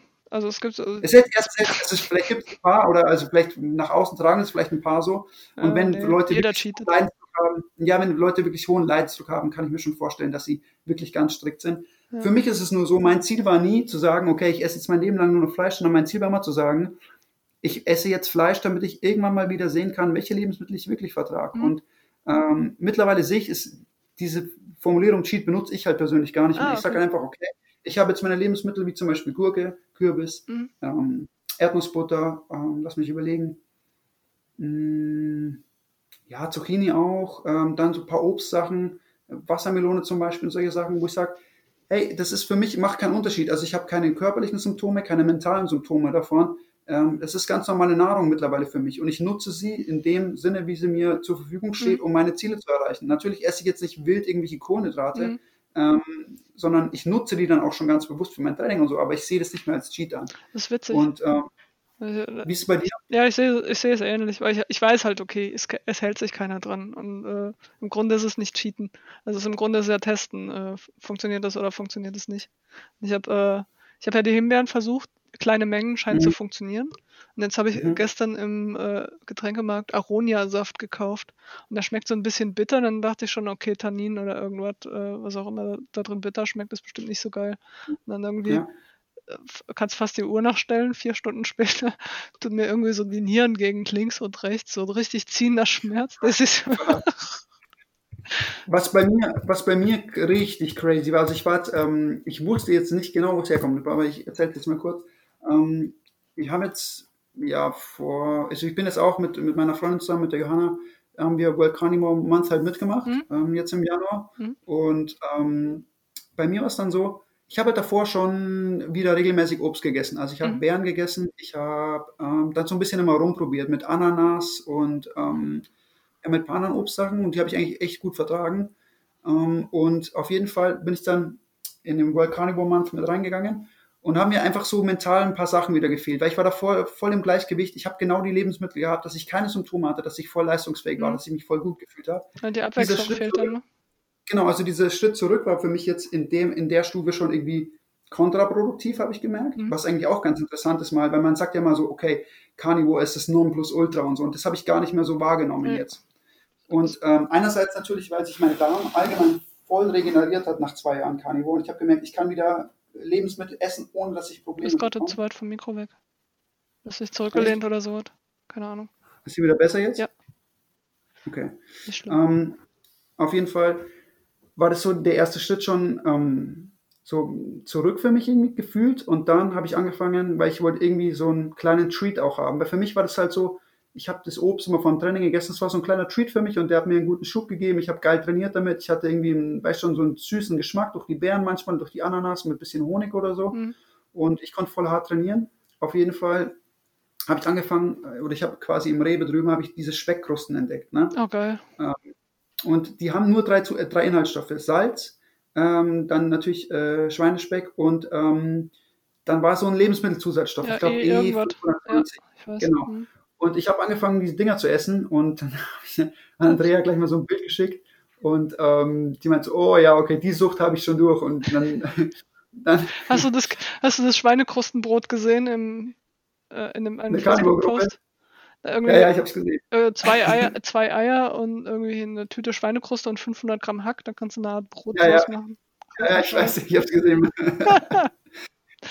Was die Leute alles haben wollen, ne? Ja, ist crazy. Auf jeden Fall habe ich angefangen, ähm, diese Speckkrusten zu essen. Und dann habe ich halt immer am Tag vielleicht so eine Packung davon noch gegessen. Oh, ja. ne? ich. Und ähm, ich sag's dir, ich habe crazy Hautausschlag davon bekommen an meinen Oberarmen. Also so, meine Haut ist so richtig, wie soll ich sagen, nicht schuppig, aber die ist so richtig mh, mm, ähm, unrein und hart an manchen Stellen mhm. geworden, dass man so richtig drüber fahren konnte und das war wirklich wie so eine, so eine neue Hautschicht irgendwie. Krass. Und ähm, dann habe ich mir gedacht, ja, okay, also ich wusste am Anfang nicht, woran es liegt. Ich dachte mir nicht, dass es von den Speckkrusten kommt, weil es eigentlich ein richtig schöner Carnivore-Treat ist, der ja. eigentlich relativ clean sein sollte. Ne? Hm. Und ähm, habe so ein bisschen rumprobiert jetzt und geschaut und habe ich jetzt zum Beispiel jetzt zwei Tage lang keine Speckkrusten mehr gegessen und meine Haut hat sich halt fast vollständig wieder regeneriert an den Oberarmen. Witzig. Ja, dann wäre jetzt noch zu testen, ob es die Menge macht, ne? Also ob halt eine Tüte zu viel ist ich, oder nur eine Ja, ja, klar, ich glaube schon, ich glaube schon, aber ich glaube ich allgemein, ich bin so ein ähm, alles oder nichts Typ, ne? Ja, klar, ich meine, du kannst halt nicht nur ein Viertel von einem Apfel essen, sondern es muss dann der ganze sein. Ja, es ist bei mir problematisch, aber da habe ich mir dann auch in dem Moment so gedacht, hey, also ich habe meinen Weg gefunden und ich war nicht 100% strikt Carnivore und muss es wahrscheinlich auch gar nicht sein. Und man kann sich trotzdem hundertprozentig wohlfühlen. Ja, also bei den Speckkrusten würde ich halt sagen, ähm, ich habe mit einem Kollegen äh, mit einem Kollegen gequasselt, der aus Schweden kommt und die Schweden essen quasi kein Schweinefleisch, weil das ganze Schweinefleisch aus Dänemark kommt. Und die Dänen mhm. behandeln anscheinend die Schweine noch viel schlimmer als als wir. Ähm, also richtig Massentierhaltung und weiß ich nicht wo. Und äh, diese ganzen Okay. diese Speckkrusten kommen halt aus Dänemark. Mhm. Also ich hatte dann teilweise so Speckkrusten, die wo sind dann irgendwie noch ein ja. Tattoo drauf war und so. Also Ja, die sind tatsächlich aus Dänemark, die Mhm. Speckkrusten Ja. kommen von dort. Ähm, ja, und ähm, habe das natürlich rausgenommen. Jetzt geht es mir wieder besser. Mhm. Ähm, genau, also das sind so Sachen, die ich auch einfach an mir auch wahrgenommen habe. Und ähm, ich habe das auch schon ein paar Mal gesagt, auch im Podcast. Ich bin nicht so ein mega. Ich, ich finde, also ich, finde gut, dass Sean Baker zum, was für die Community macht. Ich finde aber, wie er sich darstellt. Und ich, also Ja. die Frage gebe ich jetzt mal an dich weiter. Glaubst du, dass Sean Baker 100% strikt Carnivore ist, dass der nie irgendwas anderes ist? Weil so stellt er sich ja dar. Keine Ahnung. Äh, Also einmal in dem Joe Rogan Podcast hat er es ja gesagt. Äh, in dem Moment, wo er versucht, irgendwas anderes mit reinzunehmen, hat er halt wieder Gelenkschmerzen oder Rückenschmerzen oder irgendwas. Und, äh, ja, ich aber das ist jetzt auch schon ein paar Jahre her. Ich, Ja, ich meine, der, der Darm regeneriert ja auch. Also ich glaube nicht, dass der komplett strikt ist. Ähm, ich glaube auch nicht. Ich glaube auch nicht. aber wissen kann ich nicht. Bin da, ist mir, Im Grunde ist ja, es mir egal. Ich finde den Rolle Typen ein bisschen stumpf inzwischen. Er ist ein bisschen stumpf, ja, das muss man, muss man, muss man zugeben. Also Ich- es ist halt, glaube, er jetzt ist es halt ein Markt, weißt du. Er behandelt es jetzt halt auch wie ein Markt. Es ist halt so diese Genau, ja. amerikanische Art, so ja, ich betreibe jetzt Marketing auf die Gruppe. Und Ja, so stimmt, geht er halt auch, auch mit den Leuten um, finde ich. Also Ja. diese, dieses Drama auf YouTube teilweise, wo die sich gegenseitig bashen, das war halt mal kurz unterhaltsam, aber äh, nee. Ja, Ich finde, der lässt, also dieses Gebäsche lässt halt die Carnivore Community halt auch nicht so besonders gut dastehen, stehen, wenn der äh, da einen auf Leadership macht. Da gibt es schon Ja, ich mein, ein bisschen. Äh, ich finde es auch nicht, ich find's auch nicht äh, mega cool, dass er halt immer so. Ich meine, es gibt schon die, die, die Veganer, die lassen sich halt schon hardcore triggern davon und, und bringen auch irgendwie nicht immer so die besten Argumente dann dagegen und so, aber er nutzt es halt eiskalt aus und wie du schon sagst, ich finde es dann wirkt nicht so gut für die ganze Community. Schlechtes Marketing ist halt immer noch Marketing. Und, ähm, Ja, genau. Sex Ich bin da ein bisschen der Meinung, es gibt schlimmere Sachen, die Tieren angetan werden, die nichts mit unserer Nahrungsmittelherstellung zu tun haben. Also Ja. äh, ich meine, ich bin seit 20 Jahren im Internet. Ich habe gesehen, wie Hunde gehäutet werden. Ich habe gesehen, wie Iltisse gehäutet werden. Dann hier irgendwie in Dänemark das mit den äh, Minks, wo sie alle möglichen Viecher euthanisiert haben, weil äh, Covid übertragbar war. Äh, keine Ahnung, die Chinesen, wie die mit den Hunden umgehen. Äh, keine Ahnung, muss ja quasi nur in, nach Osteuropa oder so gucken, wo dann, Hm. wo sie dann halt, was bei uns verboten ist, wird dann halt in Tschechien gemacht oder was. Ja. Und es gibt schlimmere Baustellen als, keine Ahnung, die Weidehaltung von einer Milchkuh oder sowas.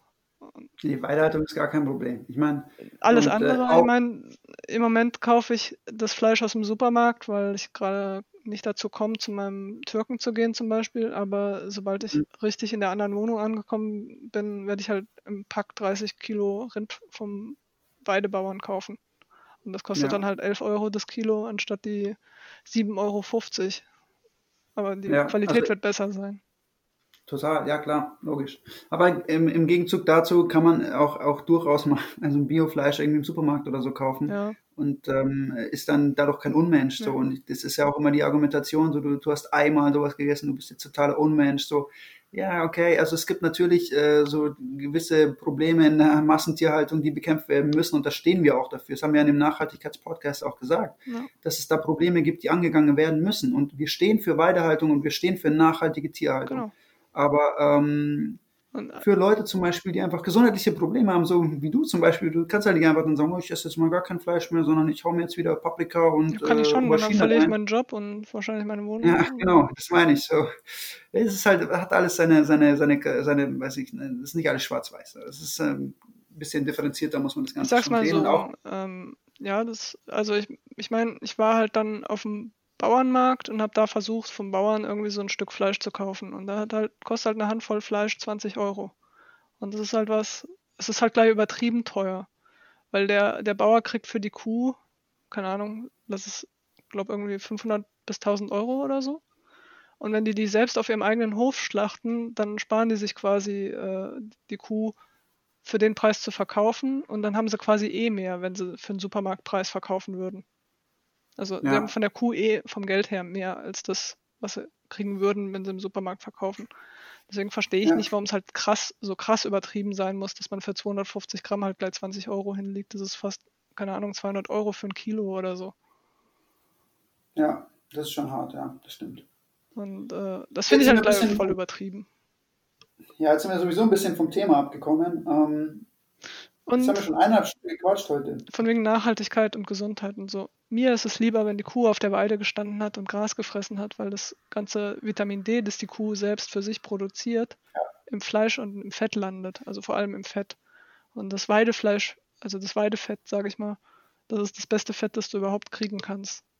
Und Total, auf jeden Fall. Dasselbe gilt für mein Fall. Schwein und für mein Huhn. Wenn ich ein Huhn esse, will ich, dass ja, das in der ja. Sonne gestanden hat oder die Möglichkeit hatte, in der Sonne zu stehen, wenn es wollte. Voll. Selbe gilt für das Schwein. Ich habe jetzt übrigens vor, also wird, ich werde es wahrscheinlich bei der jetzigen Vermieterin nicht durchbekommen, aber ich will mir auf jeden Fall einen Hühnerstall bauen. Ja. Äh, eventuell wäre die. Idee besser, weil Hühner eigentlich Waldtiere sind. Äh, kannst du theoretisch ein Stückchen Wald eventuell vom Förster abknapsen und mal fragen, ob du da deine Hühner halten kannst. Weil wenn die einen hohen Baum finden, dann können die da leben. Ähm, du musst quasi das, das Land nicht zerstören, weil da, wo die Hühner scharren, da, da wächst auch nichts mehr. Und da sind ja, die im Wald besser aufgehoben, weil die, im, weil die da halt auch mehr Protein finden als in der Wiese. Also die fressen ja, Gras, weil sonst nichts anderes da ist, die lieben aber eigentlich lieber das Protein. Ja. Und das stimmt. Äh, wenn du quasi, wenn du Hühner im Garten hast, dann musst du so, sozusagen immer noch irgendwas bauen, damit die sich unterstellen können, wegen Raubvögeln oder so. Und das Problem hast du im Wald fast ja. nicht. Da ja. geht vielleicht mal eins verloren, weil ein Fuchs vorbeikommt. Der kommt dann auch wieder, wenn er was hatte. Aber ist dann halt so, ne? Gehört dazu. Okay, die nächste Folge machen wir auf jeden Fall über ähm, Hühnerhaltung im Wald mit dir. ich weiß es nicht, ich kenne mich nicht genug mit Hühnern aus, um dann eine ganze Folge zu machen, aber. Äh, wir müssen jetzt sowieso äh, langsam Schluss machen. Es tut mir leid, aber wir haben schon eineinhalb Stunden drauf und ähm, ja, waren wir aber, produktiv. Wie gesagt, wir können jederzeit wieder eine Folge aufnehmen. Sehr gerne, immer ein sehr angenehmes Gespräch mit dir. Hm? Ähm, ich hoffe, wir konnten euch heute gewissermaßen so einen Einblick auch in diese ganze Thematik ähm, Ernährung und Depression, ja, Ursachen für Depression und Behandlung von Depression auch geben. Und vielleicht probiert es ja der eine oder andere auch, der in die Richtung Probleme hat, einfach mal seine Ernährung umzustellen und zu schauen, was passiert. Wir haben beide damit sehr gute Erfahrungen gemacht und ähm, das ist einfach nur so, vielleicht so ein, so ein kleiner Anreiz oder so ein, ja, weiß ich nicht, so eine gewisse kleine Motivation, einfach das vielleicht einfach nur mal zu probieren, um zu schauen, ob es für dich auch wirkt. Das ist, kann man ja nie pauschal sagen, aber vielleicht hilft es dir auch. Ja. Genau. Willst du noch irgendwas sagen, Sarah? Für die Leute, die ähm, mit Depressionen zu kämpfen haben, diese, diese Idee, irgendwie sich selbst was anzutun, passiert normalerweise in Stufen. Und wenn du merkst, dass du anfängst, Pläne zu machen, wie willst du es machen und so weiter, dann solltest du auf jeden Fall schnell Hilfe suchen. Das ist, glaube ich, irgendwie vier von sechs Schritten oder sowas. Das ist schon ziemlich dicker ja. am Dampfen. Ja, auf jeden Fall. Und man kann auf jeden Fall ähm, sozialpsychiatrische so, Dienste anrufen zum Beispiel. Da ist immer jemand da. Ja, auf jeden Fall. Ähm, macht es. Holt euch Hilfe, wenn ihr in die Richtung einfach merkt, dass ihr Probleme habt ähm, und scheut euch auch nicht davor, offen damit umzugehen oder zumindest an, an Fachpersonen heranzutreten und mit denen darüber zu sprechen. Ähm, genau, es ist extrem wichtig und ähm, tut mir einen Gefallen, ähm, lasst die Ernährung nicht aus dem Auge, weil es kann, wie wir heute festgestellt haben, durchaus das Ganze verschlimmern, unterstützen in, in, oder auch im positiven Sinn eben unterstützen, ähm, wenn man darauf achtet. Ähm, haltet euch von Zucker fern, wenn ihr solche Probleme habt und ähm, versucht es einfach ein bisschen zu strukturieren. Genau, ansonsten, wenn ihr irgendwelche Fragen habt, könnt ihr ähm, die Fragen natürlich an uns, Fleischchat Podcast, jederzeit richten und ähm, genau, dann kann ich das vielleicht auch an die Sarah weitergeben und wir machen bestimmt mal wieder, wenn, wenn ihr Fragen habt, eine neue Folge dazu oder nehmen uns ein paar Fragen von euch auch an vielleicht. Ansonsten würde ich sagen, Sarah, hauen wir jetzt heute ein Ei drüber, oder? Es ist jetzt bei uns ja. Ortszeit 20 Uhr. Ähm, dann würde ich sagen, machen wir Schluss für heute. Ich wünsche dir noch ein schönes restliches Wochenende. Ja, dir auch. Alles Gute, ne? Und genau. Und ähm, euch da draußen viel Spaß mit euren Steaks, Eiern, Innereien, auch was ihr auch immer esst. Ne? Ähm, haltet die Ohren steif und bis zum nächsten Mal. Bis zum nächsten Mal. Tschüss. Und hier unser Haftungsausschluss. Alle Inhalte im Podcast werden von uns mit größter Sorgfalt recherchiert und publiziert. Dennoch übernehmen wir keine Haftung für die Richtigkeit, Vollständigkeit oder Aktualität der Informationen. Sie stellen unsere persönliche, subjektive Meinung dar und ersetzen auch keine medizinische Diagnose oder ärztliche Beratung. Dasselbe gilt für unsere Gäste. Konsultieren Sie bei Fragen oder Beschwerden immer Ihren behandelnden Arzt.